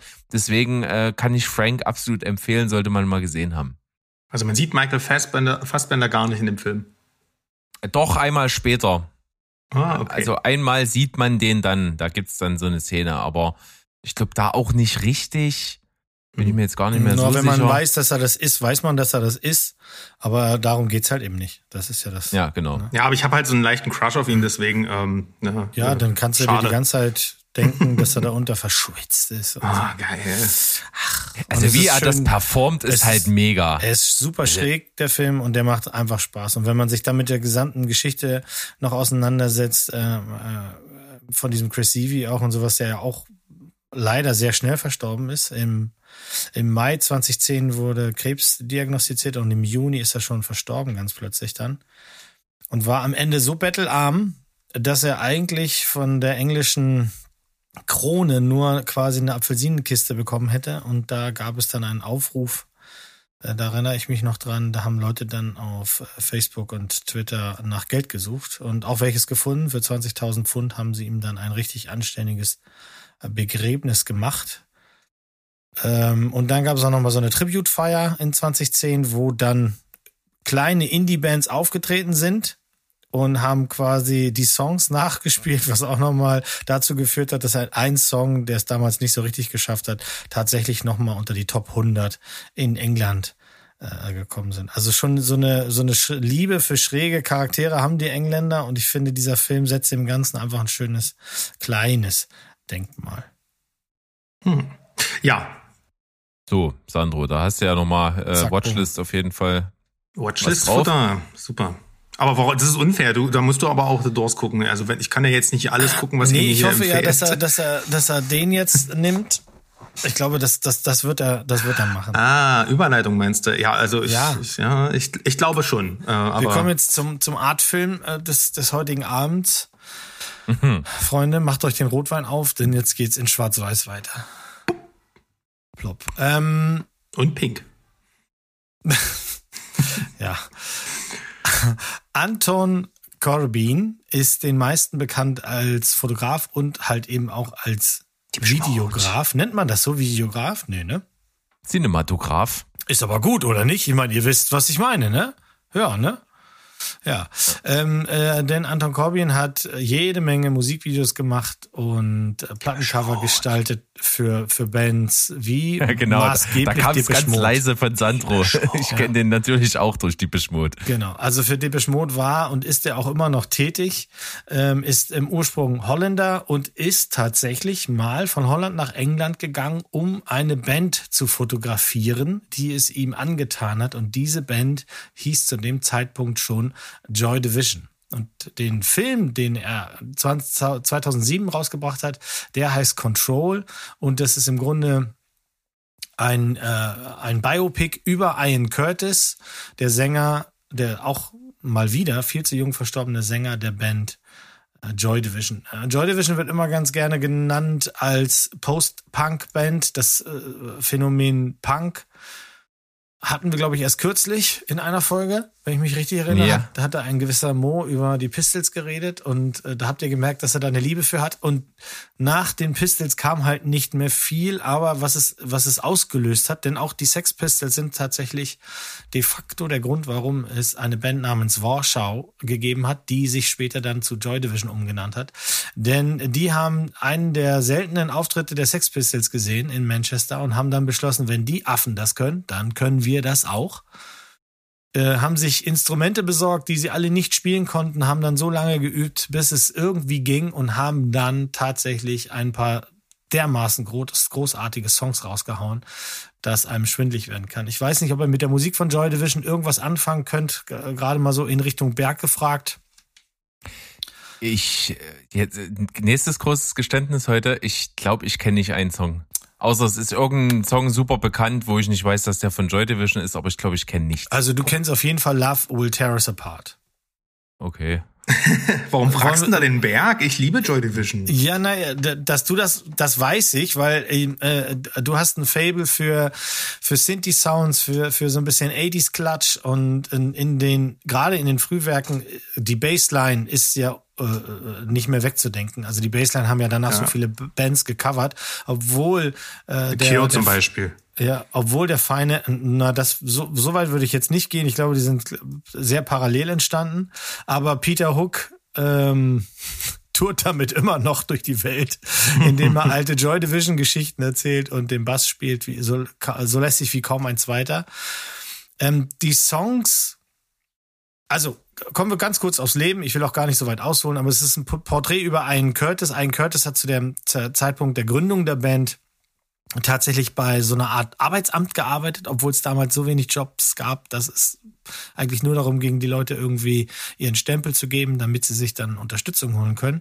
Und er singt eben in dieser Band äh, Warschau. Er trifft eines Abends eine, ein junges Mädchen namens Debbie, die heiraten sehr schnell und ähm, die werden auch sehr schnell Eltern, aber in Wirklichkeit ist er halt nicht für, für, für, für diese Beziehung gemacht. Er dachte, er heiratet aus Liebe und es gibt ihm dann Stabilität, denn leider ist er ein von epileptischen Anfällen sehr geplagter Geist und damals hatte er keinen Zugang zu guter Medizin. Das heißt, epileptische Anfänge sind gekommen und sind gegangen, so wie sie wollten, und er konnte sie kaum steuern. Und das hat ihm wahnsinnig zugesetzt. Ähm, und eine dieser Trigger-Auslösungen war tatsächlich auch, als in seinem Büro mal eine andere Person einen epileptischen Anfall gehabt hat und er einfach zusehen musste, ähm, bis dieser zu Ende geht und sich dann eben ja quasi sich selber gesehen hat da am Boden. Also es war ein sehr, sehr äh, zerrissener Mensch, der sich dann, als die Band sich umnennt von Warschau auf Joy Division, äh, kriegen sie auch so ein bisschen Airplay, sie werden so ein bisschen gehypt, sie kriegen in Manchester Auftritte, ein dubioser äh, Produzent kommt auf sie zu und will dann mit ihnen Alben machen und eigentlich geht alles in die Richtung, wie es junge Bands haben wollen, wir können groß werden, wir können berühmt werden. Bei einem Auftritt, nach einem Auftritt trifft er eine belgische Journalistin, die Anik, und verliebt sich Hals über Kopf in sie und ist dann noch mehr zerrissen zwischen diesen Beziehungen. Er liebt Debbie und sein Kind, aber eben auch Anik. Beide stellen etwas dar. Äh, Debbie das sichere Leben in Schwarz-Weiß und Trostlosigkeit so ein bisschen in dem England in der Zeit und Anik eben das Bunte, das Wilde, das Rock'n'Roll. Ähm, am Abend vor der US-Tournee, die die die Joy Division auf jeden Fall weltweit zu einem Phänomen gemacht hätte, ähm, hat sich Ian Curtis, das ist ja kein Geheimnis, insofern kein Spoiler, aufgehangen ähm, im Haus, weil er einfach mit seinen Gefühlen nicht klargekommen ist. Hinterher, oder wenn man das weiß und man hört sich die Songtexte jetzt an, dann läuft man einfach rum mit Kopfschütteln und denkt sich, wie konntet ihr das nicht hören? Und die Band die übrig gebliebene Band wurde ja immer, immer in allen Dokumentationen, überall immer gefragt, warum habt ihr nicht gesehen, was mit ihm los ist? Ähm, aber das war wohl tatsächlich so, dass er ein sehr verschlossener Typ war und sehr, aber auch sehr witzig, sehr funny und immer nur gesagt hat, das ist eine Phase von mir, das ist eine Seite von mir, macht euch keine Sorgen. Ähm, und, und die waren auch alle einfach komplett überfordert damit. In Control sehen wir genau das, wie das passiert, wie die Band zusammenkommt, wie sie spielen wie die ersten Schritte gehen, auch die Zerrissenheit von, von Ian Curtis, der wird äh, gespielt von dem damals noch relativ unbekannten Sam Riley. Ähm, und das macht er wirklich gut. Ich habe ihm das in jeder Szene abgenommen und ich habe wirklich auch viele alte Videos von Joy Division gesehen. Ähm, Alexandra Maria Lara spielt die Anik. Äh, Samantha Morton, immerhin zweifach Oscar nominiert, spielt die ähm, Frau Deborah, seine Frau Deborah, auf deren Buch, das teilweise auch ähm, basiert. Und auch der, was der Anton Corbijn gemacht hat, ist, der ist zu Anik gefahren, die zuvor für keinerlei Veröffentlichung jemals erzählt hat, wie das war zwischen ihr und Curtis und hat für den Film quasi erstmals auch ähm, Rede und Antwort gestanden. Und deswegen kriegen wir eben, wir kriegen alle Seiten, die, es da zu sehen gibt. Joy Division sind ja nach dem Tod von Ian Curtis erstmal untergetaucht, haben sich einmal erneut umbenannt und wurden dann zu, auch zu einer sehr erfolgreichen äh, Elektronikband mit Namen New Order. Und die wirst du wahrscheinlich kennen, Berg? Mal gehört, ja. Blue Monday kennst du auf jeden Fall. Das ist Blue so Monday von New Order kennst du sicherlich. Der einer der erfolgreichsten Songs, der kein Geld verdient hat, aber das ist für einen anderen Podcast. Ähm, ich mag das. Das Ganze ist gedreht in herrlichem Schwarz-Weiß und ähm, was ich sehr toll finde, ist alle Songs, die wir im Film hören, wenn die Band spielt, da spielt die Band wirklich. Die haben sich das wirklich alle drauf geschafft, äh, die Instrumente zu beherrschen und zu singen. Und es gibt dem Ganzen, das hört man, aber das gibt dem Ganzen einfach so ein bisschen was. Wenn das vom Band wäre, das wäre, das wäre nicht richtig gewesen. Ich fand den super, den Film. Ich guck den nicht regelmäßig, aber ich guck den immer wieder gerne. Und ähm, wer ein bisschen so 80s Flash, vor 80s Flash haben will oder wen diese Geschichte äh, irgendwie interessiert oder eben die Drehart, wie Anton Corbijn das macht, denn hier findet ihr ganz viel auch aus seinen Videos drinne. Also die, die, die Live-Performances von Depeche Mode, die er dreht, äh, die, diese Art Kameraführung, die er da hat, ähm, Teile davon sind ja auch hier zu sehen. Also 100% Empfehlung von mir. Ja, das klingt tatsächlich gut. Schön, dass du es jetzt am Ende nochmal angesprochen hast, weil ähm, über den Film kann man so viel erzählen. Was jetzt ein bisschen zu kurz gekommen ist, ist der musikalische Aspekt. Und genau den fand ich nämlich auch sehr, sehr bewundernswert. Weil ich kannte Joy Division nur vom Namen, als ich den Film gesehen habe und wusste, die waren mal wichtig. New Order kannte ich schon.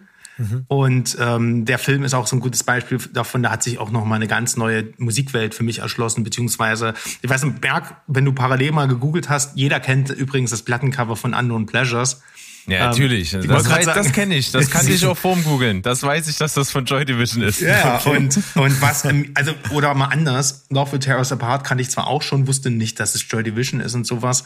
Und ähm, die, das ist auch so, der Film macht das so ganz beiläufig, indem er zeigt, wie diese Songs entstehen, wie mhm. wichtig jedes einzelne Element von Joy Division, ob das der tiefe Gesang war, der überhaupt nicht passte eigentlich zu dieser Form von Musik damals, diese, äh, diese, ähm, die, diese hohe Chorusverzerrte Basslinie, diese sphärischen äh, Gitarren, die irgendwo hinten im Raum klebten und dieses Drumkit-Schlagzeug, was ja später dann halt äh, ähm, durch Keyboards reproduziert wurde von New Order zum Beispiel auch selber. Das sind alles Elemente, die sind so eigentlich auch entstanden ähm, aus, aus viel Zufall. Und ich finde es ganz toll, wie der Film das zeigt und äh, wie das dann auch die ganze Musikwelt beeinflusst hat. Also äh, ganz toller Film, finde ich auch. Leider, das ist das Traurige, muss man fast sagen, mir ein bisschen zu melancholisch gewesen vom Grundstimmung, von der Grundstimmung. Deswegen ist er nicht wirklich krass rewatchable, aber man sollte den auf jeden Fall mal gesehen haben. Ja, aber ich, ich hoffe auch auf jeden Fall, dass es bei allen denen, die es bis eben, eben noch nicht machen, äh, auslöst, dass sie die Alben hören. Also ich finde, das, das sind das ja nur zwei, das geht. Das Un Unknown Pleasures und, und, und Closer sind in sich, sind so großartige Alben und haben so viele äh, großartige Songs drauf. Ähm, äh, es gibt die, also ihr werdet euch wundern, ja, es gibt offiziell zwei Alben, aber es gibt jede Menge noch Zusammenstellungen, weil sie mehr Songs aufgenommen haben. In meinen Playlists kommen immer wieder äh, Sachen vor, also ähm, Transmission, She Lost Control, natürlich neben dem Love Will Tear Us Apart, was man aber auch im Standardradio vielleicht das ein oder andere Mal hört, ähm, sind, sind immer wieder auf meinen Playlists zu finden. Deswegen rein, angucken, reinhören, überrascht sein. Ja, und äh, ich habe ja jetzt das unglaubliche Vergnügen gehabt, ihr da draußen jetzt ja leider nicht, weil das können wir nicht machen aus Copyright-Gründen, aber ich habe quasi Moos Ausführung zu weiten Teilen gelauscht mit Love Will Tear Us Apart unten drunter gelegt. Mhm. Oh, das muss ja geil gewesen sein. Das war richtig gut. Das hat mir gefallen. Da vielleicht äh, ähm, New Dawn Fates ist übrigens mein liebster Mo. Bitte? Ganz, New Dawn Fates ist übrigens mein liebster. Ich liebe das Ding. Ja, ja, ja. Und das ist dann schon einer von denen. Von den späten Wo, Werken. Naja, genau. Also da, ja, aber die haben halt, und auch die Art, wie, also ist enough jetzt, komm. Guter Film. Es. Wir mögen das. Berg, Schieb Guck ihn dir an. auf die Liste. Bitte. Hab Bitte. ich. Ja, ja, hab ich. Hab ich, hab ich, hab ich. Gut, dann schauen wir mal, äh, was, was, was Sandro auf Platz zwei hat und den habe ich unglaublich oft gesehen. Ja, so geht's mir auch. Äh, ich, ich, wie, wie gesagt, ich habe mich hier ähm, ich mache das so ein bisschen on the fly. Ich wusste erst nicht, ob ich über den Film erzähle, ähm, weil es eigentlich eher eine Komödie ist, aber was soll's. School of Rock ist einer der meistgesehensten Filme meines Lebens. Bei mir ist es einfach auch genauso. Der kam 2003 oder so. Warte, ich schau gerade Wiki. Ja, 2003. Ähm, ich war genau in dem richtigen Alter. Wir waren alle in komischen Kellerbands. Äh, alle äh, hatten äh, diese ganzen großen Musik, die ganze große Musik, Heavy Metal, Rock Landschaft der 70er und 80er Jahre hat sich gerade so erschlossen. Wir waren weinende Lexikas, äh, wo es einfach cool war, jeden Gitarristen, jeden Drummer, jeden Sänger zu kennen. Und dann kommt dieser Film und dann hast du dort Jack Black, der einfach genauso ist wie man selber und einfach dieses Wissen in die ganze Welt rausschreit und keine, keiner interessiert sich eigentlich dafür, für dieses ähm, Rock-Nerdtum.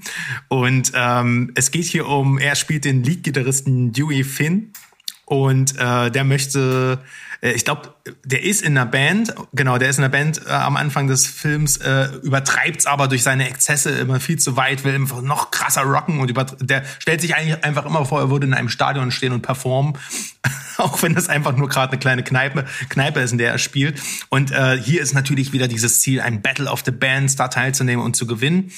Und äh, als er aber aus der Band fliegt, ähm, ist äh, seine Aussicht darauf, um mal richtig durchzustarten und eben auch das Preisgeld dahin.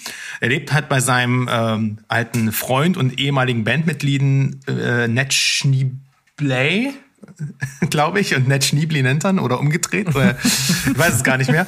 Und ähm, äh, wohnt er halt und er ist Lehrer, oh, also Grundschullehrer an so einer Eliteschule und äh, eines Tages öffnet er irgendwie so für ihn die Post oder geht ans Telefon, ich weiß gar nicht mehr. Auf jeden Fall er gibt sich dann als sein Freund aus und geht dann einfach an die Schule und nimmt seinen Platz ein und wird dann halt Musiklehrer. Ähm, Einfach weil er halt irgendwie einen Job braucht. Ne? Der ist halt einfach nur ein geiziges Arschloch. Und äh, das Ding ist aber, dass er in die, dieser Eliteschule sind halt auch Kinder in, in, der Klasse, in der er ist, die halt ex extrem gut ihre Instrumente spielen können. Und langsam kommt er auf den Trichter, warte mal, ich habe hier wahnsinniges Potenzial. Ich könnte doch eigentlich diese Schüler jetzt zu einer Band machen und am Battle of the Bands teilnehmen und die äh, 20.000 Dollar oder die äh, es da gab, ab, ähm, abstauben und mir in meine eigene Tasche stecken. Und dann ja, ist es natürlich so. Dann gibt's als Hausaufgaben gibt's dann halt Pink Floyd und Led Zeppelin mit nach Hause. Dann ähm, wären erst die größten so musikalischen Talente in der äh, Band wären halt zu den einzelnen Instrumentalisten. Er selbst komponiert halt dort eigene Songs und die dann steht halt nur noch Musik äh, auf dem Tagesplan sozusagen. Und ähm, dann beschweren sich aber natürlich die restlichen Leute der äh, Schüler der Klasse das sind ja um die 20 25 äh, Stück wahrscheinlich die wollen halt alle auch irgendwie mitwirken. Und die wären dann Manager der Band die wären dann Securities die wären dann äh, Promoter was auch immer. Also alles was in dem Musikzirkus so mit dazugehört. Und ähm, ja das ist wundervoll gemacht. Und ähm, dabei versprüht der Film auch über Jack Black äh, seinen Charakter halt die ganze Zeit dieses naive, wunderschöne, diese diese Leidenschaft für die Rockkultur, die eigentlich hier schon so ein bisschen ausgestorben ist, aber äh, nie ihren Glanz verloren hat. Und ähm, was soll ich eigentlich dazu noch groß sagen? Am Ende gehen sie natürlich zum Battle of the Bands und ob sie es gewinnen oder nicht, ja, das müsst ihr dann selber rausfinden, liebe Freunde. Also ähm, es ist ein Film mit einer Handlung äh, dünn wie ein Blatt Papier. Äh, es ist alles vorhersehbar. Es sind alle Tropes und Trademarks aus so einem Metal-Film mit drin äh, Rock, Rock-Klassikern, Metal-Rock-Klassikern, wie auch immer. Ähm, und gleichzeitig ist es halt so eine typische äh, Loser-Story, der irgendwie dann doch ein Herz entwickelt. Und äh, natürlich wird er dann halt auch, möchte er dann nicht mehr nur aus Eigenantrieb dieses Preisgeld gewinnen, sondern will halt auch einfach, dass seine Schüler es schaffen und wird halt so ein richtiger Gruppenmensch und, und äh, am Ende wird er Musiklehrer und was auch immer. Egal, scheiß drauf. Dieser Film ist super unterhaltsam, er ist uplifting, er ist, äh, er macht Spaß ohne Ende. Das ist für mich diese, dieses Geheimrezept gegen schlechte Laune. School of Rock ist einfach eine, ja, ein Film, der in allen Belangen perfekt, ähm, perfekt viel gut ist für mich. Und in, eben noch diese kleine Prise Nerdtum, die ihn dann halt auch über andere ähm, Vertreter ähm, des Genres so ein bisschen drüber hina hinaushebt. Und deswegen liebe ich den Film über alles und ähm, bleibt mein Platz zwei. Ja, absolut. Also, ich, der gehört auch zu den Filmen, wo ich sagen muss, es wäre absoluter Frevel, hier über ein Darstellerkarussell nachzudenken. Weil, wie, wer kann das geiler als Jack Black? Also, der ist ja wirklich äh, genau diese Rolle. Ich glaube, das ist wie ihm wie auf dem Leib geschrieben. Und auch so geile, so geile dumme Sprüche da drin. Das ist so herrlich. So dieses, ja, nur weil ihr nicht in der Band seid, heißt nicht, dass ihr nicht, nicht in, in der, der, Band, Band seid. seid. genau. das ist so geil. Also ich, ich feiere das super ab. Ähm, auch so diese, wo der dann so versucht, jeden, jeden Idioten noch irgendeine Aufgabe zu geben. So, so Und die nehmen es alle ernst. Ja, genau. ist mega. Ah, ist schon. Also ich feiere das auch ab wie die Sau. Auch äh, diese Mega-Stelle, wo der mit der Lehrerin äh, Bier trinken ist und dann Stevie Nicks im Radio kommt äh, und, und sie voll abgeht. Das ist, das ist so ja. Hammer. Und da, da muss man auch dazu sagen, im Gegensatz zu den meisten Filmen auf der Liste ist das wirklich ein Film für von 0 bis 99. Also den kannst du dir immer anschauen, ob du einen Nord-Bezug hast, ob du Musik. Äh, Hauptsache, du hast irgendwie ein bisschen ein Herz für Musik. Ja. Wie ist das mit Mo? Ja, Mo hat ihn gesehen, es ist eine charmante Komödie, aber er hat jetzt nicht, also nicht annähernd den, den, den Status, den er bei euch hat. Vielleicht muss ich das einfach nochmal nachholen. Also ich weiß noch, ich fand das ganz charmant, aber es ist schon ziemlich generisch alles so erzählt. Und das, äh, naja. Ja, der hat das Herz am rechten Pleck am, am rechten Fleck, am rechten Pleck. Ich hoffe, ihr habt es verstanden. Egal. Äh, ähm, aber da gebe ich, das gebe ich dir. Also der Film ist wirklich so generisch. Also der ist halt wirklich nach Schema F konzipiert. Aber er hat halt einfach Jack Black. Ja. Ja. Ja, ja. Unbedingt. Dann kommen wir jetzt mal zu einer absoluten Tour de Force. Mhm. Ja, das ist also diesmal jetzt an der Stelle Whiplash. Wir begeben uns also in die Welt der Drums. Und wir sind im weitesten Sinne ja sozusagen wieder beim Jazz, obwohl ja. das hier nicht Grundvoraussetzung ist, dass man Jazz-Fan sein muss, um diesen Film zu sehen. Nee, aber vielleicht also zum Verstehen, ne? Weil das eine ganz andere Art ist von Niemand Sorry, auf dieser Welt versteht Jazz. Niemand. Ja, da ist auch wieder was dran. Ja, ja da, da sagst du was. Ja. Aber da hast du ja schon recht. Also wir bewegen uns hier also wirklich in, in ernster Musik. Es geht also um eine ähm, das ist ja eine, ist eine Musikschule, oder? Ich, das habe ich nicht mehr so genau auf dem Schirm. Es ist also die renommierteste Musikschule, glaube ich, die, die da ist. Und die Kapelle dort ist natürlich, ähm, hat einen Ruf zu verlieren. Und der Vorsteher der Kapelle ist also gespielt von J.K. Simmons, der hier halt absolut als, als Dirigent dieser Truppe und als natürlich der Dreh- und Angelpunkt das Ganze zusammenhält. Und wir, wir begleiten hier Miles Teller, da ist er wieder. Miles Teller mhm. macht jeden Film besser. Mhm. Das weiß wahrscheinlich, äh, wusste wahrscheinlich seit diesem Film dann spätestens jeder.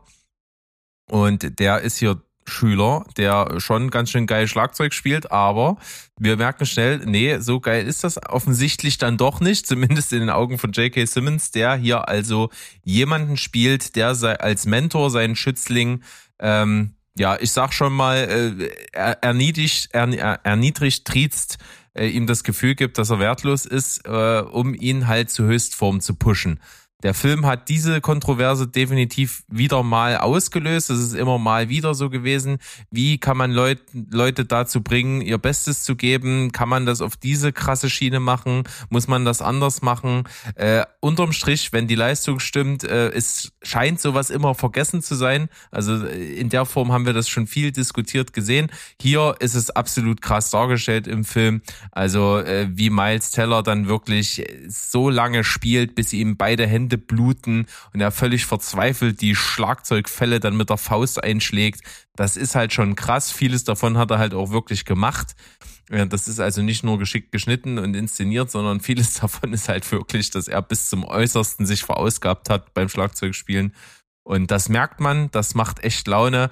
Und wie krass dieser Film auf sein eigenes Finale hinarbeitet, ist absolut, äh, kann sich keiner ausmalen. Also du siehst diesen Film, findest das alles schon super, super cool und krass, was da passiert. Und dann haut der Film so hinten raus, macht der nochmal die Kurve zu dem Finale. Und, und da steht dir wirklich während der ganzen Performance halt der Mund offen. Und das ist schon ein wahnsinnig guter Film, der eben auch Musik natürlich zum zentralen Thema hat, aber der einfach ein krasses Drama ist und diese Beziehung zwischen, zwischen Mentor und, und Schüler irgendwie versucht darzustellen und das macht er so richtig, richtig gut. Deswegen Whiplash eine absolut unbedingte Empfehlung für Musikfans, aber auch für Schlagzeugfans sowieso. Ja, und ich äh, kann mich schon freuen, denn der steht auf der Liste recht weit oben. Äh, wie ihr wisst, hat Paula hier oben ja ein sehr imposantes Drumset stehen und kriegt ja auch regelmäßig Besuch von unserem äh, Drumlehrer und der habe ich davon erzählt und dann habe ich ihr erzählt, wie viel Spaß ich. Und du machst den J.K. Simmons dann, ja? Das äh, versuchen wir bei Paula da. Keine, keine okay. Chance, mein Freund. Dann habe ich ihr gesagt, dass Miles Teller da mitmacht, den ich gerade so abgefeiert habe für The Offer unter anderem. Und ähm, die ist ganz Feuer und Flamme und der wird am Wochenende, äh, kriegt ja einen schönen Rewatch. Ich, ich fand den damals super äh, was ich eingangs meinte, wo ich dich so rübe, rüde äh, überrumpelt habe, war halt eben, man, man muss vielleicht wissen, dass Jazz-Drumming nicht mit Rock-Drumming zu ver verwechseln ist. Auf keiner Schiene. Also ein ernsthafter Jazz-Drummer ist nicht unbedingt ein guter Rock-Drummer oder umgedreht, weil es komplett unterschiedliche Genre sind. Und äh, Ja. wenn, wenn man eben gar nichts mit Jazz anfangen kann, dann ist das vielleicht eine Art von Musik, die da gespielt wird, die da abgerufen wird, auch beim Finale sowas, wo man selber jetzt vielleicht nicht so drin ist. Aber du bist hundertprozentig drin bei dem, was er da macht, weil wie du gerade gesagt hast, die haben wirklich bis zum Umfallen gespielt. Ähm, den, an den 19 Tagen, der Film wurde in 19 Tagen gedreht und der, der äh, Filmemacher hat fast nie Cut gerufen. So, dass Miles Teller halt immer weiter und weiter gemacht hat. Hat er auch mal- in einem Interview gesagt. Also, ich finde ihn großartig. Der hat damals ja auch, der wurde ja quasi mit, mit Preisen überschüttet. Also ich glaube mich zu erinnern, dass der weit über 100 Nominierungen hatte. Allein Oscars Nominierungen waren fünf, glaube ich, dabei und drei oder vier hat er doch auch damals gekriegt. Ich, aber J.K. Simmons hat auf jeden Fall, das weiß ich. Der hat einen Oscar gekriegt. Ja. Und, aber was Miles Teller da auch abliefert, ist, ist eine Sensation. Und, ähm, Großartig, ja. Ja. Hattest du eigentlich erzählt, dass der von Damien Chazelle ist oder habe ich das verpasst? Das habe ich gar nicht gesagt, das stimmt. Der ist von Damien Chazelle, ja. Ah, okay. Ähm, ja, der hat ja danach auch äh, noch ein bisschen, ähm, äh, ich sag mal, weiter vorgelegt, ne? Und das ähm, war ja erst der Anfang toller Musikfilme. Ja, absolut. Also toller Film. Immortal. Sehr, sehr gut. Sehr, sehr gut. Dann geht's wieder zu Moos großen Finale. Ja, mein großes Finale wird wieder so ein, so ein ähm, ist, ist einer meiner Lieblingsfilme. Ist so. Ich, ich, ich war, bin als kleiner Junge relativ schnell Prince-Fan gewesen und auch sehr lange geblieben. Und wenn dann jemand wie Prince plötzlich greifbar, halbwegs greifbar, für mich auf Video ist, denn der lief nicht bei uns im Kino, dann äh, bin ich natürlich da reingeflitzt als, ich weiß, ich weiß nicht genau, wann es war, wann ich den Film das erste Mal gesehen habe. Irgendwann so wahrscheinlich 86, 87 oder sowas. Ja, nee, wobei eher 86. Ähm, Purple Rain, das ist meine Nummer eins. Purple Rain ist meine Nummer eins. Nicht nur, dass das Album dazu äh, der, äh, der, der beste Films-Soundtrack ever ist, für mich. Und ja, ich weiß, hast du ja vorhin schon gesagt, da scheiden sich die Geister und sowas.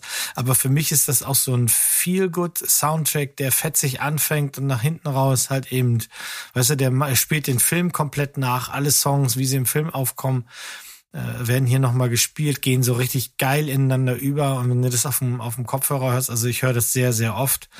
Ähm, hat damals ja auch jede Menge Preise gewonnen, zum Beispiel den Oscar für die beste Filmmusik und das natürlich auch ganz, ganz berechtigt. Parallel dazu, auch ganz interessant, ähm, gab es auch eine Nominierung für die Goldene Himbeere. Allerdings war das dann kein Prince-Song, der da nominiert wurde, sondern der Song für äh, äh, von den Apollonia Six. Und das sagt euch jetzt nichts, wenn ihr gar nicht mit der Handlung bekannt seid. Also Prince spielt in Purple Rain einen Musiker namens Kid, der konkurrierend zu einer Band mit dem Namen The Time, die es natürlich gibt und mit dem großartigen Morris D. Day an, an Front geile Musik machen, in einem Musikclub spielen in Minneapolis. Das ist ja die Heimatstadt von Prince und alle seine Gelder, alles, was er hat, was er je besessen und aufgebaut hat, das hat er immer da getan. Und so spielen sie halt in dem tatsächlich existierenden Musikclub First Avenue. Ähm, beide Bands wollen da ihren musikalischen Durchbruch schaffen, aber The Kid hat immer wieder Probleme. Er hat Probleme zu Hause, er hat Probleme mit Frauen, er hat Probleme mit seiner Band und die äh, seine egozentrischen Auftritte, weil er schon denkt, er ist ganz, ganz weit vorne auf dem Weg, der größte Superstar zu werden, die stehen ihm halt ständig im Weg. Morris D. Day ist nicht weniger egozentrisch oder, oder exaltiert mit seiner Band The Time, aber er weiß halt eben, wie man sich wann zurücknehmen muss. Es tritt natürlich auch eine Frauenrolle auf. In diesem Film ist das die damals sehr hübsche Apollonia Cotero, die im Film nur Apollonia oder Apollonia Love heißt. Ähm, hat mein Bruder nachträglich so inspiriert, dass seine Tochter tatsächlich Xenia Apollonia heißt. Und sie will als Sängerin auch berühmt werden. Ähm, Kid will ihr dabei helfen, ist aber viel zu sehr mit sich selber beschäftigt, der kriegt das nicht auf die Reihe. Und so springt also Morris D ein, gründet eine Band, Apollonia spielt drinne und der Trick oder das, was Morris erreichen will, ist, Kid soll raus aus dem Musikclub und dafür seine Mädchenband rein und dann wären alle fein. Ähm, wir sehen natürlich das große Finale, das kennen wir auch. Jeder, der das Musikvideo von Purple Rain mal gesehen hat, der weiß, wie der Film ausgeht, denn das ist das Finale, ist ja klar. Und nach Purple Rain ist auch klar, wer hier das größte Talent hat. Ist also auch sehr generisch und sehr simpel erzählt. Interessanterweise wurde der Film damals an einer äh, wichtigen Stelle geschnitten, nämlich in der Prince von einem, äh, von dem Schauspieler Clarence Williams Dritte, der seinen Vater gespielt hat, eine gescheuert bekommt. Ähm, das sieht man gar nicht und auch nicht die Szene, wie Prince selber Apollonia mal eine drückt. Das ist so unglücklich rausgeschnitten, dass man das sofort sieht, dass da was fehlt und interessanterweise ist das im Musikvideo von When Doves Cry ist das zu sehen. Also es hat nicht so richtig Sinn gemacht, das rauszuschneiden, wenn man es hinterher sowieso wieder zeigt. Ähm, ich äh, gedreht hat das Ganze Albert Magnoli. Ich habe jetzt gerade nicht so parat, was der sonst noch so gemacht hat. Spielt auch keine Rolle. Ähm, ach ja, Tango und Cash hat er noch gemacht. Ja, auch ein großer Film, muss man sagen. Also gar keine Frage. Hm. Ähm, wenn man mit äh, mir gefällt vor allem der alte Prince. Und mir gefällt der alte Prince, weil der sich tatsächlich nichts hat sagen lassen die ganz frühe Karriere noch vor Purple Rain war schon beeindruckend und die Karriere danach natürlich einfach äh, kaum noch nachzuholen. Und auch später in den 90ern, 2000ern hat er ja zum Teil richtige Bretter abgeliefert. Ich denke da nur so an seine Rückkehr mit Sexy Motherfucker und sowas. Hat auch einen der größten Musikskandale damals gehabt mit dem Black Album. All solche Sachen macht es natürlich umso interessanter, diesen Charakter und dann dieses alte Rock-Musical-Drama irgendwie zu sehen ich gucke das wahnsinnig gerne. Mir macht die Musik Spaß und ich finde When Doves Cry und Let's Go Crazy sind einfach Hammer, Hammer Titel. Also ich weiß nicht, ob ich dich warm genug kriege, dass du den guckst, aber du bist ja irgendwann noch mal zu Gast. zu Gast, ja, das stimmt. Aber das wäre doch was für die Gruppenrunde sogar. Kannst du dir? Ja. Ja. Das, also ich hab, ich, ich glaube auch aus, ohne Eigen, also aus Eigenantrieb würde ich den wahrscheinlich auch nicht schauen, weil ich halt mit der Musik von Prince nichts anfangen kann bis dato. Aber das war ja auch bei vielen anderen, äh, war auch bei ähm, ähm, bei Ray, zum, Ray Charles zum, zum Beispiel so ein Film, den, den mhm. wir hier noch nicht erwähnt haben, mit dem kann ich nach wie vor nicht viel anfangen, aber ich mochte den Film trotzdem über alles. Aber das ist immer so ein Ausschlusskriterium, diese Genrevorliebe. Äh, aber doch irgendwie, ähm, da zwickt schon irgendwo am Rücken an so einer Stelle, wo man nie so richtig rankommt zum Jucken. Deswegen äh, mhm. irgendwann muss das mal, musst du da mal kratzen, Mo. Ja, Purple aber Rain. tut euch den Gefallen und schaut nur Purple Rain und schaut nicht äh, The Infamous Three. Er hat ja im Ganzen äh, drei Filme gemacht. Ähm, und die anderen sind wirklich nur dazu geeignet, äh, wenn man sich über ihn lustig machen will. Also Under the Cherry Moon ist einer der schlimmsten Filme, die es gibt und funktioniert, äh, er funktioniert bei mir trotzdem mit viel Liebe, weil ich den Film als einfach überlanges Musikvideo zu eben diesem Album, was ich für eines seiner besten halte, ähm, sehe und nicht als Film, denn als Film funktioniert er leider überhaupt nicht. Der ist totale Wurst und es wurde dann auch noch schlimmer. Also insofern Purple Rain das steht für sich und das markiert auch eine Zeit. Und wenn ihr ein Fable auch für die 80er habt und äh, große Motorräder und fetzige Musik, dann kann man da nicht viel kaputt machen.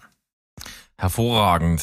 Dann äh, sind wir jetzt auf jeden Fall froh, dass Sandro hier die Chance hat, seinen Platz 1 äh, Gebühren zu feiern, weil da ist natürlich ganz viel Vorliebe von ihm drin. Ja, das eine oder andere Mal habe ich vielleicht schon mal durchklingen lassen. dass ich eine gewisse Vorliebe für äh, eine Frau namens Stefani Germanotta habe. Ja. Mhm. Manche nennen sie auch Lady Gaga. Mhm. Äh, ich weiß noch, als äh, gesagt, also jetzt, wie viele Filme sollen es jetzt sein? House of Gucci ist es nicht. äh, es, es geht natürlich um A Star is Born. Und ähm, ich weiß noch, wir waren damals äh, zur, das ist eigentlich sehr sexistisch, wenn ich drüber nachdenke, zur sogenannten Ladies Night, äh, zur Mittwochspremiere im UCI, weil damals, da durften man eigentlich, durften nur Frauen mit Begleitung rein. Das heißt, ähm, ich glaube zwar noch zwei Kerle mit drin, die hatten aber sichtlich weniger Spaß als ich.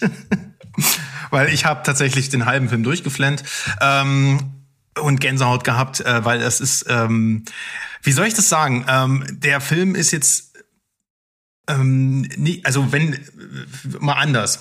Meine Vorliebe für Lady Gaga hat hier äh, spielt hier in dem Film keine Rolle. Also ich mag sie vor allem deswegen, weil sie eine extravagante Popkünstlerin ist und ähm, einfach Sachen macht, die heute, äh, wie, wie früher Madonna oder weiß ich nicht, irgendwelche äh, Popsternchen der 80er, die sich halt wirklich noch was getraut haben und sich halt selbst inszenieren. Und das fehlt mir heutzutage bei diesen Popgrößen. Das spielt hier aber in dem Film gar keine Rolle. Klar, was bleibt, ist die äh, unvergleichliche Stimme und die spielt sie hier aus. Denn es ist ein Remake ähm, ein, eines, ja, ich glaube, eines Abziehbildes eines Hollywood-Filmes, anders kann man es nicht sagen, denn das ist ein Stoff, der schon viermal vorher verfilmt wurde. Ähm, das erste Mal 1932 und das letzte Mal 1976. Ähm, und hier geht es im Prinzip um naja, die tragische Liebesgeschichte von einem alternden, alkoholkranken Holly, ähm, ähm, ähm, Musikerstar, ähm, der sozusagen einer jungen Schauspielerin äh, oder Sängerin, also das vermischt sich auch innerhalb der Verfilmung hier und da mal ein bisschen, ähm, zum großen Durchbruch verhilft.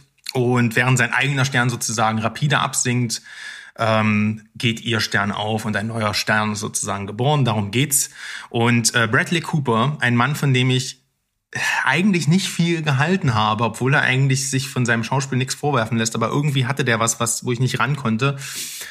Der hat hier sein Regiedebüt gefeiert und spielt auch die Hauptrolle äh, als Jackson Maine und die Art und Weise, wie er singt, wie er diesen diesen Charakter spielt, diesen abgeranzten, also man könnte schon fast sagen, fast so ein bisschen wie Crazy Heart, äh, die, die Performance, also so am Zenit des gerade noch ähm, äh, zu performancefähigen Musikers, der aber einfach innerlich komplett zerstört ist und keine Motivation mehr hat und sich einfach nur in den äh, in Alkohol- und Drogensumpf verliert äh, und einfach nichts mehr im Leben hat, was ihn begeistert. Ähm, das spielt er unvergleichlich gut und wie gesagt auch in Nightmare Alley. Ich habe langsam, ich entdecke langsam Bradley Cooper als einen der großen ähm, Hollywood-Stars der Zukunft für mich. Äh, anyway, Lady Gaga spielt hier Ellie, ist eine Kellnerin. Ähm, so, also er geht halt irgendwie einen Abend nach einem großen Gig halt in so eine in so eine Bar und dort singt halt ähm, ähm, die von Lady Gaga gespielte Eddie, wie gesagt, äh, äh, Lavien Rose. Ich kann das nicht, ich kann überhaupt kein Französisch. Er kennt den alle von Eddie. Genau, und äh, ist halt erstaunt über ihr Talent, ihre Ausstrahlung, aber auch natürlich ihren Sexappeal und so. Und die beiden verbringen halt den Abend zusammen. Ja, und dann ähm, nimmt er sie eines Tages halt mit zum Konzert und dann schreiben die halt zusammen einen Song und sie muss dann auf die Bühne und äh, spielt diesen Song und der wird, das ist dann dieser Shadow, den wir alle kennen und mittlerweile vielleicht auch hassen. Nichtsdestotrotz ein großartiger Song und in dem, innerhalb der Filmhandlung, ich liebe es, wenn so eine Songs halt in den Film homogen eingewoben werden. Ähm, ist es halt dann einfach diese Gänsehautstelle, wo die dann halt performen und zusammen dann als Paar durchstarten. Und dann kommt erstmal natürlich diese Hochphase, sie kuriert ihn so ein bisschen von dem Schmerz, ähm, geht aber auch ganz souverän damit um, nicht belehrend. Er holt sie so ein bisschen aus ihren Verhältnissen raus und pipapup. Also es sind alles sehr schablonhafte Charakterentwicklungen. Aber an den, gerade in der zweiten Hälfte geht der Film, ähm, also jetzt der neue Film auch sehr viele Wege, die man so nicht denken würde. Ähm, viele Fingerzeige auch in Richtung Industrie. Ähm, hier wird teilweise schonungslos auch abgerechnet, so ein bisschen mit diesen Preisverleihungen, mit den äh, mit der Art und Weise, wie alte Stars behandelt werden. Ähm, ähm, wir haben das ja jetzt in der Oscarverleihung auch selbst wieder gesehen. Wie hieße ähm, die auf die Bühne kam mit Lady Gaga? Ich habe gerade einen Blackout. Liza Minnelli.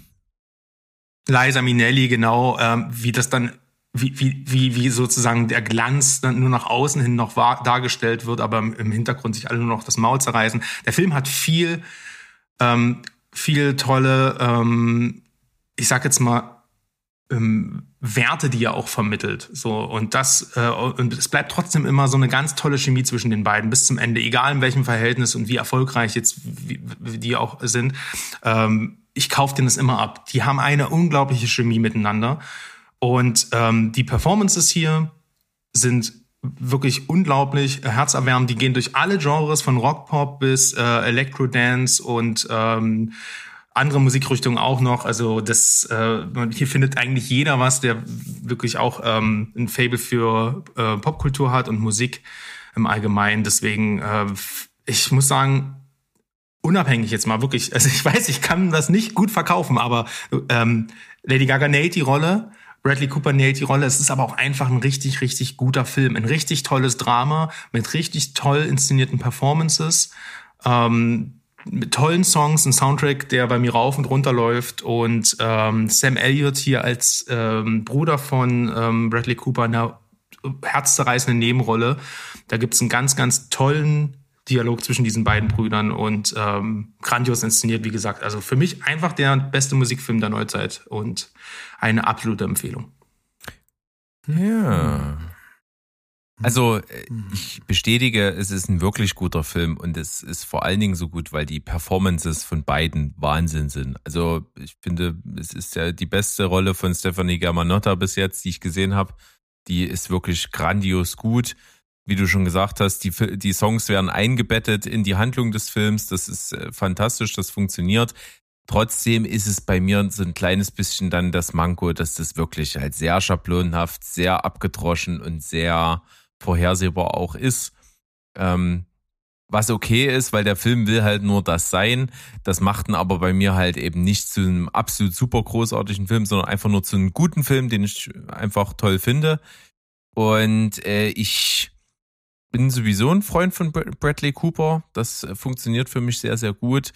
Und die Chemie ist ja so wahnsinnig krass, dass die das ja über den Film hinaus halt ja auch äh, weiter verkörpert haben. Äh, und auch wenn man sich diese, ähm, diese Performance des Songs bei der Oscarverleihung Halleluja. anschaut, also äh, da kann mir, da kann mir niemand sagen, dass Bradley nicht mal einen kleinen Bradley irgendwie reingehangen hat. Auch, auch wenn es oft genug dementiert wurde. Aber irgendwie, also das kann nicht nur gespielt irgendwie, sein. Das ist, äh, da ist was. Bradley Cooper ist ja auch Mitproduzent von Joker gewesen, Todd Phillips, jo äh, Bradley Cooper, Hangover, da gibt's eine Connection. Lady Gaga jetzt äh, Joker 2, wir wissen es nicht so, ne? Uh. da ist auf jeden Fall was hängen geblieben. Krasse Verschwörungstheorien am Start. Ja, ja. Ich habe ihn nicht gesehen. Auf die Watchlist. Nee. Doch, mach mal. Nee. Ich guck mir auch The Doors an, komm. Das war im nächsten CCC, die wir, in einem, die wir irgendwann mal haben werden, Mo, dann berichten wir ja. uns davon. Und ich wette, jeder äh, ist, über, äh, ist begeistert. Oder nee, ich gucke sogar Purple Rain. Ich drehe ich dreh jetzt richtig am Rad. Nee, weil, weil das ist, da, also ich feilsche jetzt hier wie so auf dem, auf dem Bazar. Und, und dann machst du ihn mir, dann machst du ihn mir madig, weil der für dich 2022 einfach nicht mehr funktionieren kann, wahrscheinlich oder will. Ich weiß. Oh. Gut, wenn du Purple Rain guckst, dann guck ich Stars Born. Ich, ich habe den einfach nicht geguckt, weil ich anhand des Posters und äh, zwei Sätze in der Geschichte schon weiß, was passiert und wie es ausgeht. Und die Musik mich halt wirklich tatsächlich auch, also Shallow ist Shallow für mich, leider. Aber ich bin schon, ich kann schon verstehen, wenn der Film hier sein, keine Ahnung, wie vielfaches, ich glaube zwölffaches oder sowas wieder eingespielt hat, dass Bradley Cooper da schon einen ganz, ganz guten Job gemacht hat. Ich, ähm, ja, gut. Ich also ich stehe null auf romantische ähm, Liebesfilme, so, ne? Ähm, ja, das ist ja aber auch kein Liebesfilm. Ich glaube eher, das ist ja so ein, eher so ein Liebesdrama dann quasi, ne? Nur Sam Elliott ist dabei, der Mann mit dem schokoriegelgroßen Schnurrbart. Wenn du die musikalischen Komponenten rauslässt, hast du halt noch sehr viel dieses Liebesdrama-Ding. Ja, das lass mich mal beurteilen, ne? Das, äh, und trotzdem mhm. hat er mir gefallen. Deswegen. Tja. Äh, und ich, ich kann jetzt auf jeden Fall mal noch die Stimme, die heute hier nicht in der Folge mit dabei ist, mal reinholen. Also Steven ist ein Riesenfan dieses Films. Der, ver, der vergöttert den auch ohne Ende. Also vielleicht ein Grund mehr für dich dann an der Stelle. Und wir sind hm. Riesenfans von Steven. Ja, ja, das ist natürlich nicht, äh, ähm, nicht zu bestreiten. Ja, gut, also er kommt auf die Liste und dann sehen wir weiter. Gut. Grande Finale. Genau, zu meinem Platz Nummer eins und wenn wir schon gesagt haben bei School of Rock, dass diese Rolle von niemand anderen als Jack Black verkörpert werden kann, dann ist das aber nicht mal die Rolle seines Lebens. Die Rolle seines Lebens ist auf jeden Fall der Film, der bei mir auf Platz eins ist, der quasi die ich sag mal, die Entstehungsgeschichte der Band ist, in dies, um diesen Film, in diesem Film auch geht, die sich die Band selber wünscht. Äh, die zwar nicht so gewesen ist, aber so haben die sich das immer vorgestellt und haben dann auch ein ganzes Album darüber geschrieben und mit diesem ganzen Album haben die diesen Film vertont. Die Rede ist von Tenacious D, Kings of Rock. Ist das ein durchgeballerter Film? Das ist feinster Trash, ja, der ist mit so einem geringen Budget gemacht worden, der ist so balla balla, der hat so alberne Charaktere, Begebenheiten. Der ist von vorne bis hinten einziges Augenzwinkern und verbaut aber eben genau das, was bei School of Rock auch ist. Diese Liebe, dieses Nerdtum zu diesen ganzen großen Rockgöttern. Und äh, das alles verpackt in eine Geschichte. Äh, Jack Black spielt also hier den jungen Jables, der zu Hause in einem ziemlich ja äh, äh, christlich fundamentalen Haushalt aufwächst, in dem es auch keine Schimpfwörter und so gibt und sein Vater gespielt von Meatloaf himself, mega geil, äh, abends am Tisch äh, der der Kragen platzt, weil er einen Song performt, den er selber geschrieben hat, äh, der äh, zu viel Fakt drin hat und deswegen sein ganzes Zimmer verwüstet, seine Rock-Idol-Poster von, der, von den Wänden reißt. Die Kiss-Poster, oh Gott. Herrlich. Und es bleibt nur noch das Poster von Dio übrig, zu dem er betet und Dio himself steigt aus dem Poster und sagt ihm in einem Song, dass er doch bitte nach Hollywood gehen soll, um die geilste Band der Welt zu gründen. Und das ist der Anfang der Odyssee, die er hier macht und später auf Kyle Gass trifft, der da noch mit dem Kyle, Kyle Gass Project unterwegs ist. Ja, also mit sich selber. und so tut, als wäre er ein großer Rockstar und die beiden schweißen sich dann irgendwann zusammen, um wirklich die Rockgötter zu werden. Wie das dargestellt ist, ist einfach nur witzig, ist einfach mit 5000 Augenzwinkern. Ich weiß gar nicht, wie, wie, wie viele geile Zitate in diesem Film vorkommen, schon alleine als sie sich ausmalen, wie die beiden Auftritt stehen äh, und uns dann einfach darum geht, dass, dass dieser Ansager auf die Bühne kommt und dann so meint, ja, die nächste Band hat mich gebeten, das hier nicht vorzulesen, aber ich scheiße scheiß drauf. Ich lese es sowieso. Ich habe es geschrieben und es ist die Wahrheit. Ich liebe diese Band. Die ist die beste Band der Welt. Es ist schon, ist schon wirklich gut. Ähm, ich, ich liebe auch den Soundtrack. Der Soundtrack erzählt im Prinzip nur die Geschichte des Films und das ist vollkommen okay. Es geht am Ende bis dahin, äh, dass sie auf den Teufel treffen, denn äh, sie fragen sich ja irgendwann, warum nimmt niemand da, dass wir die beste Band der Welt sind. Es ist vorbestimmt, es, es steht in den Geschichtsbüchern geschrieben, aber wir schaffen es nicht. Und irgendwie kommen sie auf den Trichter, dass die ganzen geilen Bands, die sie anhimmeln, ein, eine Gemeinsamkeit haben. Und zwar haben sie ein bestimmtes Plektrum, mit dem sie die Gitarre spielen. Das Pick of Destiny, also das Pleck des Schicksals. Und ähm, das wollen sie natürlich versuchen zu kriegen. Und äh, irgendwann mal treffen sie am Ende auf den Teufel, gespielt von Dave Grohl. Also es ist eine absolute Parade von, von Cameo-Auftritten. Hier haben wir auch noch Ben Stiller mit dabei, Tim Robbins mit dabei, ähm, John, John C. Riley als Sasquatch. Es gibt die geilste Autoverfolgungsjagd ever. Äh, drückt alles ins Skat, was, was Steven und Mo in der Film, äh, in der Folge die zehn gemacht haben, sind besten Verfolgungsjagden. Hier ist die beste. Ähm, also ich liebe diesen Film, der ist richtig Banane, der ist super bescheuert und am Ende meines, meines Plädoyers heute kann ich nur noch eine Frage stellen. Titten oder Schicksal? ähm, sollen wir jetzt darauf antworten? Ja, bitte. Es gibt glaube, nur eine adäquate Antwort. Okay. Schicksal? Nein. Ah, ja. Siehst du, das sagt der Verheiratete hier. Reingefallen. Das, ja, naja. Auch diese, wie die in das Museum einbrechen, um das Plektrum zu holen. Oh, und dann dieser Powerständer. Ja, sie, sie wenden nur an, was er gelernt hat, ne? Also, es ist absolut super. Ja. Sag mal, Mo. Ja. Äh, ich habe letztens mal im Tom Cruise Special äh, kurz über Legende gequatscht. Ist der Teufel ja. aus Legende der gleiche wie aus äh, Tenacious D? Das hat mich danach Natürlich. nicht mehr losgelassen. Was jetzt der der der, der Satan Teufel? aus äh, Satan aus Tenacious D sieht aus ich wie der Teufel. Ich habe Tenacious D nie gesehen. Tschüss, ciao und, und goodbye. So, dann müssen wir mal gucken, wer da mitgespielt hat. Also der Teufel aus Legende ist natürlich der der der großartige Tim, Tim Curry. Tim Curry, ja, aber der sieht halt genauso aus im Make-up wie Dave Grohl. Also es geht um das Design halt. Ne? Mhm. Ach so, warte mal. Tenacious D Film gebe ich mal ganz kurz ein. Devil. Das Mit den drei Bassdrums und 666 drauf. Ist das geil. naja, also der hier hat, das ist ja hier schon echt ein Metalhead mit seinem langen Bart und sowas, so wie ich das hier sehe. Ein ganz typischer normaler. Ach so, das wusste ich nicht. Also ist das die, die, die typische normale Darstellung? Das ist eigentlich so ein ganz normal, so ein ganz normaler Wackentyp. So, so ein Standard. so, ja, genau. Ein Wackenstandard. Ein Wackenstandard. Nee, also ähm, nee, Tim Curry sieht tatsächlich teuflischer aus. Der hier sieht eher aus wie ein rot angemalter Rockdude. Also Tim Curry hat ja viel längere Hörner, ganz breit. Sein Gesicht ist ja eher zu den Ohren hin, wenn man das jetzt so, also wo dann die Hörner kommen, äh, auch, auch Ich habe jetzt auf Anekdoten so. aus der aus der aus der Filmgeschichte gehofft, aber so macht das keinen Spaß. Nein, schade, okay. schade. Dann lassen wir das. Aber ich bin jetzt, ich bin jetzt ja auch gerade noch irgendwo, wo ich, wo ich Filmzitate lesen kann und äh, ich feiere es jetzt schon wieder. Ich nehme das halbe Hähnchen und das Steak und das halbe Hähnchensteak. Das ist gut.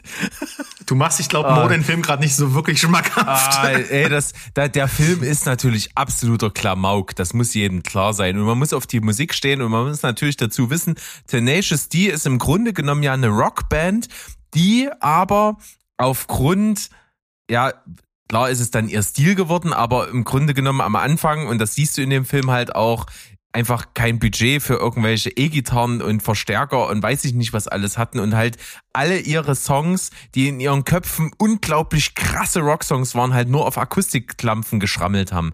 Das ist natürlich das Trademark geworden, aber das ist halt auch genau das, die, die, der Film spiegelt dann immer mal das wieder, wie sie sich selber eigentlich sehen. Und sie haben auch oft genug dann mal später gesagt, als sie dann wirklich erfolgreich geworden sind, auf Tour gegangen sind und mit Band auf der Bühne standen und so und das wirklich alles gerockt und geballert hat, dass sie gesagt haben, so war die Musik schon immer in unseren Köpfen. Wir konnten es noch nicht reproduzieren. Und äh, das, das, diese, diese Attitude und dieses ist doch scheißegal, ob wir nur Akustikklampfen haben. Wir sind einfach Rockstars. Das, das zeigt dieser Film. Und alleine schon die Szene, wie der Bandname entstanden ist, ist so mega. Also, äh, Hammer. Ich feier's. Ja, dann such dir einen Film aus aus meiner Liste und dann machen wir einen Trade. Dann guck Ach, ich ja, mal wieder so ein Watchlist. Und Hausaufgaben. Du, und du guckst. Das wäre natürlich witzig. Aber also zu Control hast du dich schon verpflichtet, deswegen der zählt jetzt nicht mehr. Der das, zählt natürlich nicht, das war mir schon klar. Ja, ja, ja. ja. Äh, ich überlege. Ich, ich, ich, wir, wir werden da einen Deal aushandeln können. Control, ich, ich kenne ja Control schon, das heißt, Berg, du musst Control nachholen und die anderen The Doors und nee. Purple Rain Timer untereinander auf. Und dann haben wir Most Top 3 ab. ja, aber ich glaube, hm, ich glaube, von der Machart her könnte Berg wirklich hm, Freude haben an Love and Mercy, weil es einfach auch ein einfach gut erzähltes ähm, Drama ist. Jetzt muss er schon drei gucken. Ich habe übrigens gerade mal geschaut in den Trivia, im Trivia ja. zu ähm, äh, Tenacious D steht drin, in der Gestaltung ähnelt die Figur des Satans, gespielt vom Rockmusiker Dave Grohl, dem roten Herrn der Finsternis, verkörpert von Schauspieler Tim Curry in dem Fantasy-Horrorfilm Legende von Ridley Scott von 1985. Hm. Ja, aber ob Mike halt eben nicht. Drop. Aber, ja, aber jetzt muss ich aber einmal. Nix mit Was? Mike Drop, heb das wieder auf, steck's wieder an. Warte, Entschuldigung. Warte. So, jetzt. Sorry. Ja, aber was ich jetzt mal wirklich dazu sagen muss, und das macht dir den Film natürlich jetzt nicht schmackhaft, ich kann mir nicht unbedingt vorstellen, dass du den cool findest. Nee, ich auch nicht. Weil das, das, man, muss, man, man, muss halt die Musik geil finden. Und ich fand ja. Tenacious D halt auch schon vor dem Film geil. Äh, ich mag auch äh, immer noch Songs. Wir spielen in, in, in meiner Band auch äh, Songs von Tenacious D. Ich feiere das halt einfach. Und Jack Black und Kyle Gass sind einfach zwei Typen, die sind so herrlich beknackt.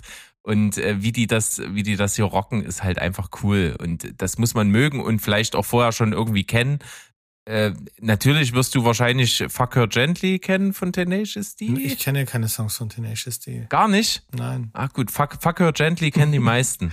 Äh, mhm. Das war so ein äh, sehr anstößiges Comic-Video damals. Er hat, hat für Furore gesorgt.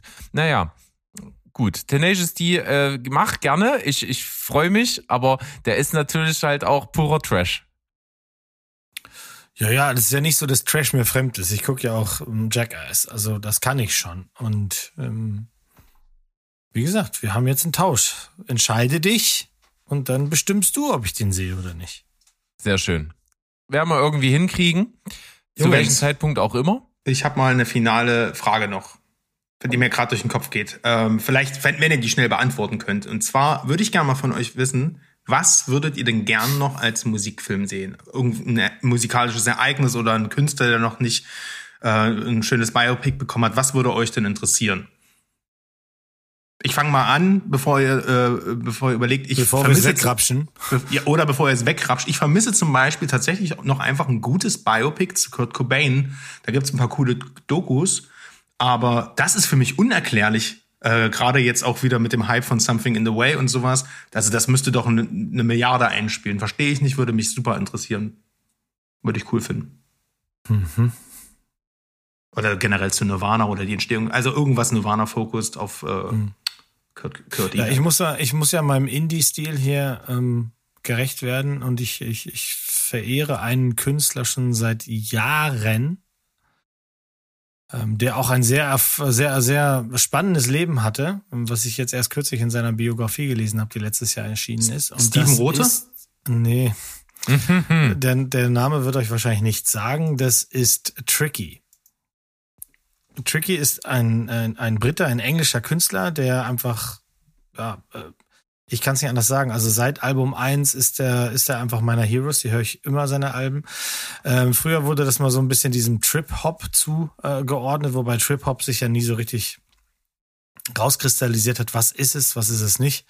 Äh, und er war früher mal äh, Gründungsmitglied von oder Mitglied von Massive Attack. Also das erste Album ist noch mit Tricky damals noch Tricky D. Und der hat ein sehr spannendes Leben und der hat eine sehr spannende Geschichte, auch privat genauso wie musikalisch. Und das fände ich geil. Wird niemals nicht passieren. Keine Chance. Ich weiß das. Hm. Aber jetzt habe ich seinen Namen also, gedroppt und jetzt googeln welche und machen vielleicht mal äh, äh, Songs an und dann kann ich empfehlen Christian Sense oder Karma Koma sind einfach boah, geil. Packe ich mal auf die Playlist von uns. Ja. Die Möglichkeit haben wir ja. Ähm, ich glaube, bei mir wäre es irgendwie, ich vielleicht nicht unbedingt, um den Künstler näher zu bekommen oder die Band, sondern einfach, weil ich glaube, es würde irgendwie, es hört sich an, als wäre es ein geiler Film. Ich hätte irgendwie gern was mit, mit Tool irgendeine fiktive Geschichte um von David cool, Lynch inspiriert äh, ja directed. irgendwie sowas sowas richtig weirdes also ich glaube dass das würde halt passen und und da da fällt mir auch kaum eine andere Band ein und die hätte vom Stellenwert halt auch eine Größe wo der Film wahrscheinlich äh, sofort von allen geguckt werden würde ich glaube das wäre sehr interessant hm. Ich habe jetzt gedacht, du sagst DJ Bobo, aber naja, gut. Hm, auf gar keinen Fall. Da, da, da greifst du mich nicht an. Mit irgendeinem Fanherz. Nee gar nicht. Ja. Mann, ey, das war jetzt aber eine schöne Reise durch die Genres dieses, äh, dieser Welt, oder? So sieht's aus. Das haben wir gemacht. Äh, was fehlt euch da draußen? Droppt das gerne mal, äh, diskutiert mit uns auf Discord. Ihr findet ja den Discord-Link, wisst ihr ja mittlerweile überall da, wo, wo die Homepage ist. Ähm, könnt ihr draufklicken, beitreten, mit uns quatschen und mit den anderen coolen Leuten, die bei uns hier mit dem, auf dem Server dabei sind. Und dort könnt ihr auf jeden Fall mal droppen, was so eure Lieblingsmusikfilme sind. Wir haben ja heute äh, ganz bewusst natürlich auch Musicals rausgenommen, sonst wäre bei mir natürlich ein äh, ganz anderer Film auch von Damien Chazelle mit auf Platz eins irgendwo gelandet. First Aber Man. Äh, das sicher, genau ja, der, weil genau da, das, da, weil in Weltraum hörst du nichts und das ist die beste Musik. Ähm, nee, Quatsch, warum erzähle ich sowas?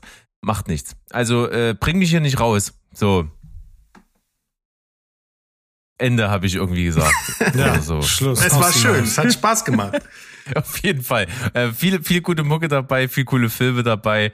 Äh, zieht euch rein, wir gaubeln hier untereinander, äh, werden wir ein bisschen ausrambolen, was wir dann jetzt wer guckt und warum und warum der andere das dann auch guckt und nicht und das machen wir jetzt hier alles. Ich rede nur noch konfuses Zeug mhm. und ich würde sagen, wir versuchen mal den, wir unternehmen den kläglichen Versuch, die Endfloskel zu dritt hier hinzukriegen. Das ist noch nie so richtig gut gegangen.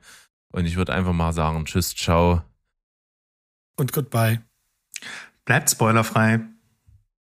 Yes! Ha! Great. Chicka, chicka. Bye bye. Tschüss.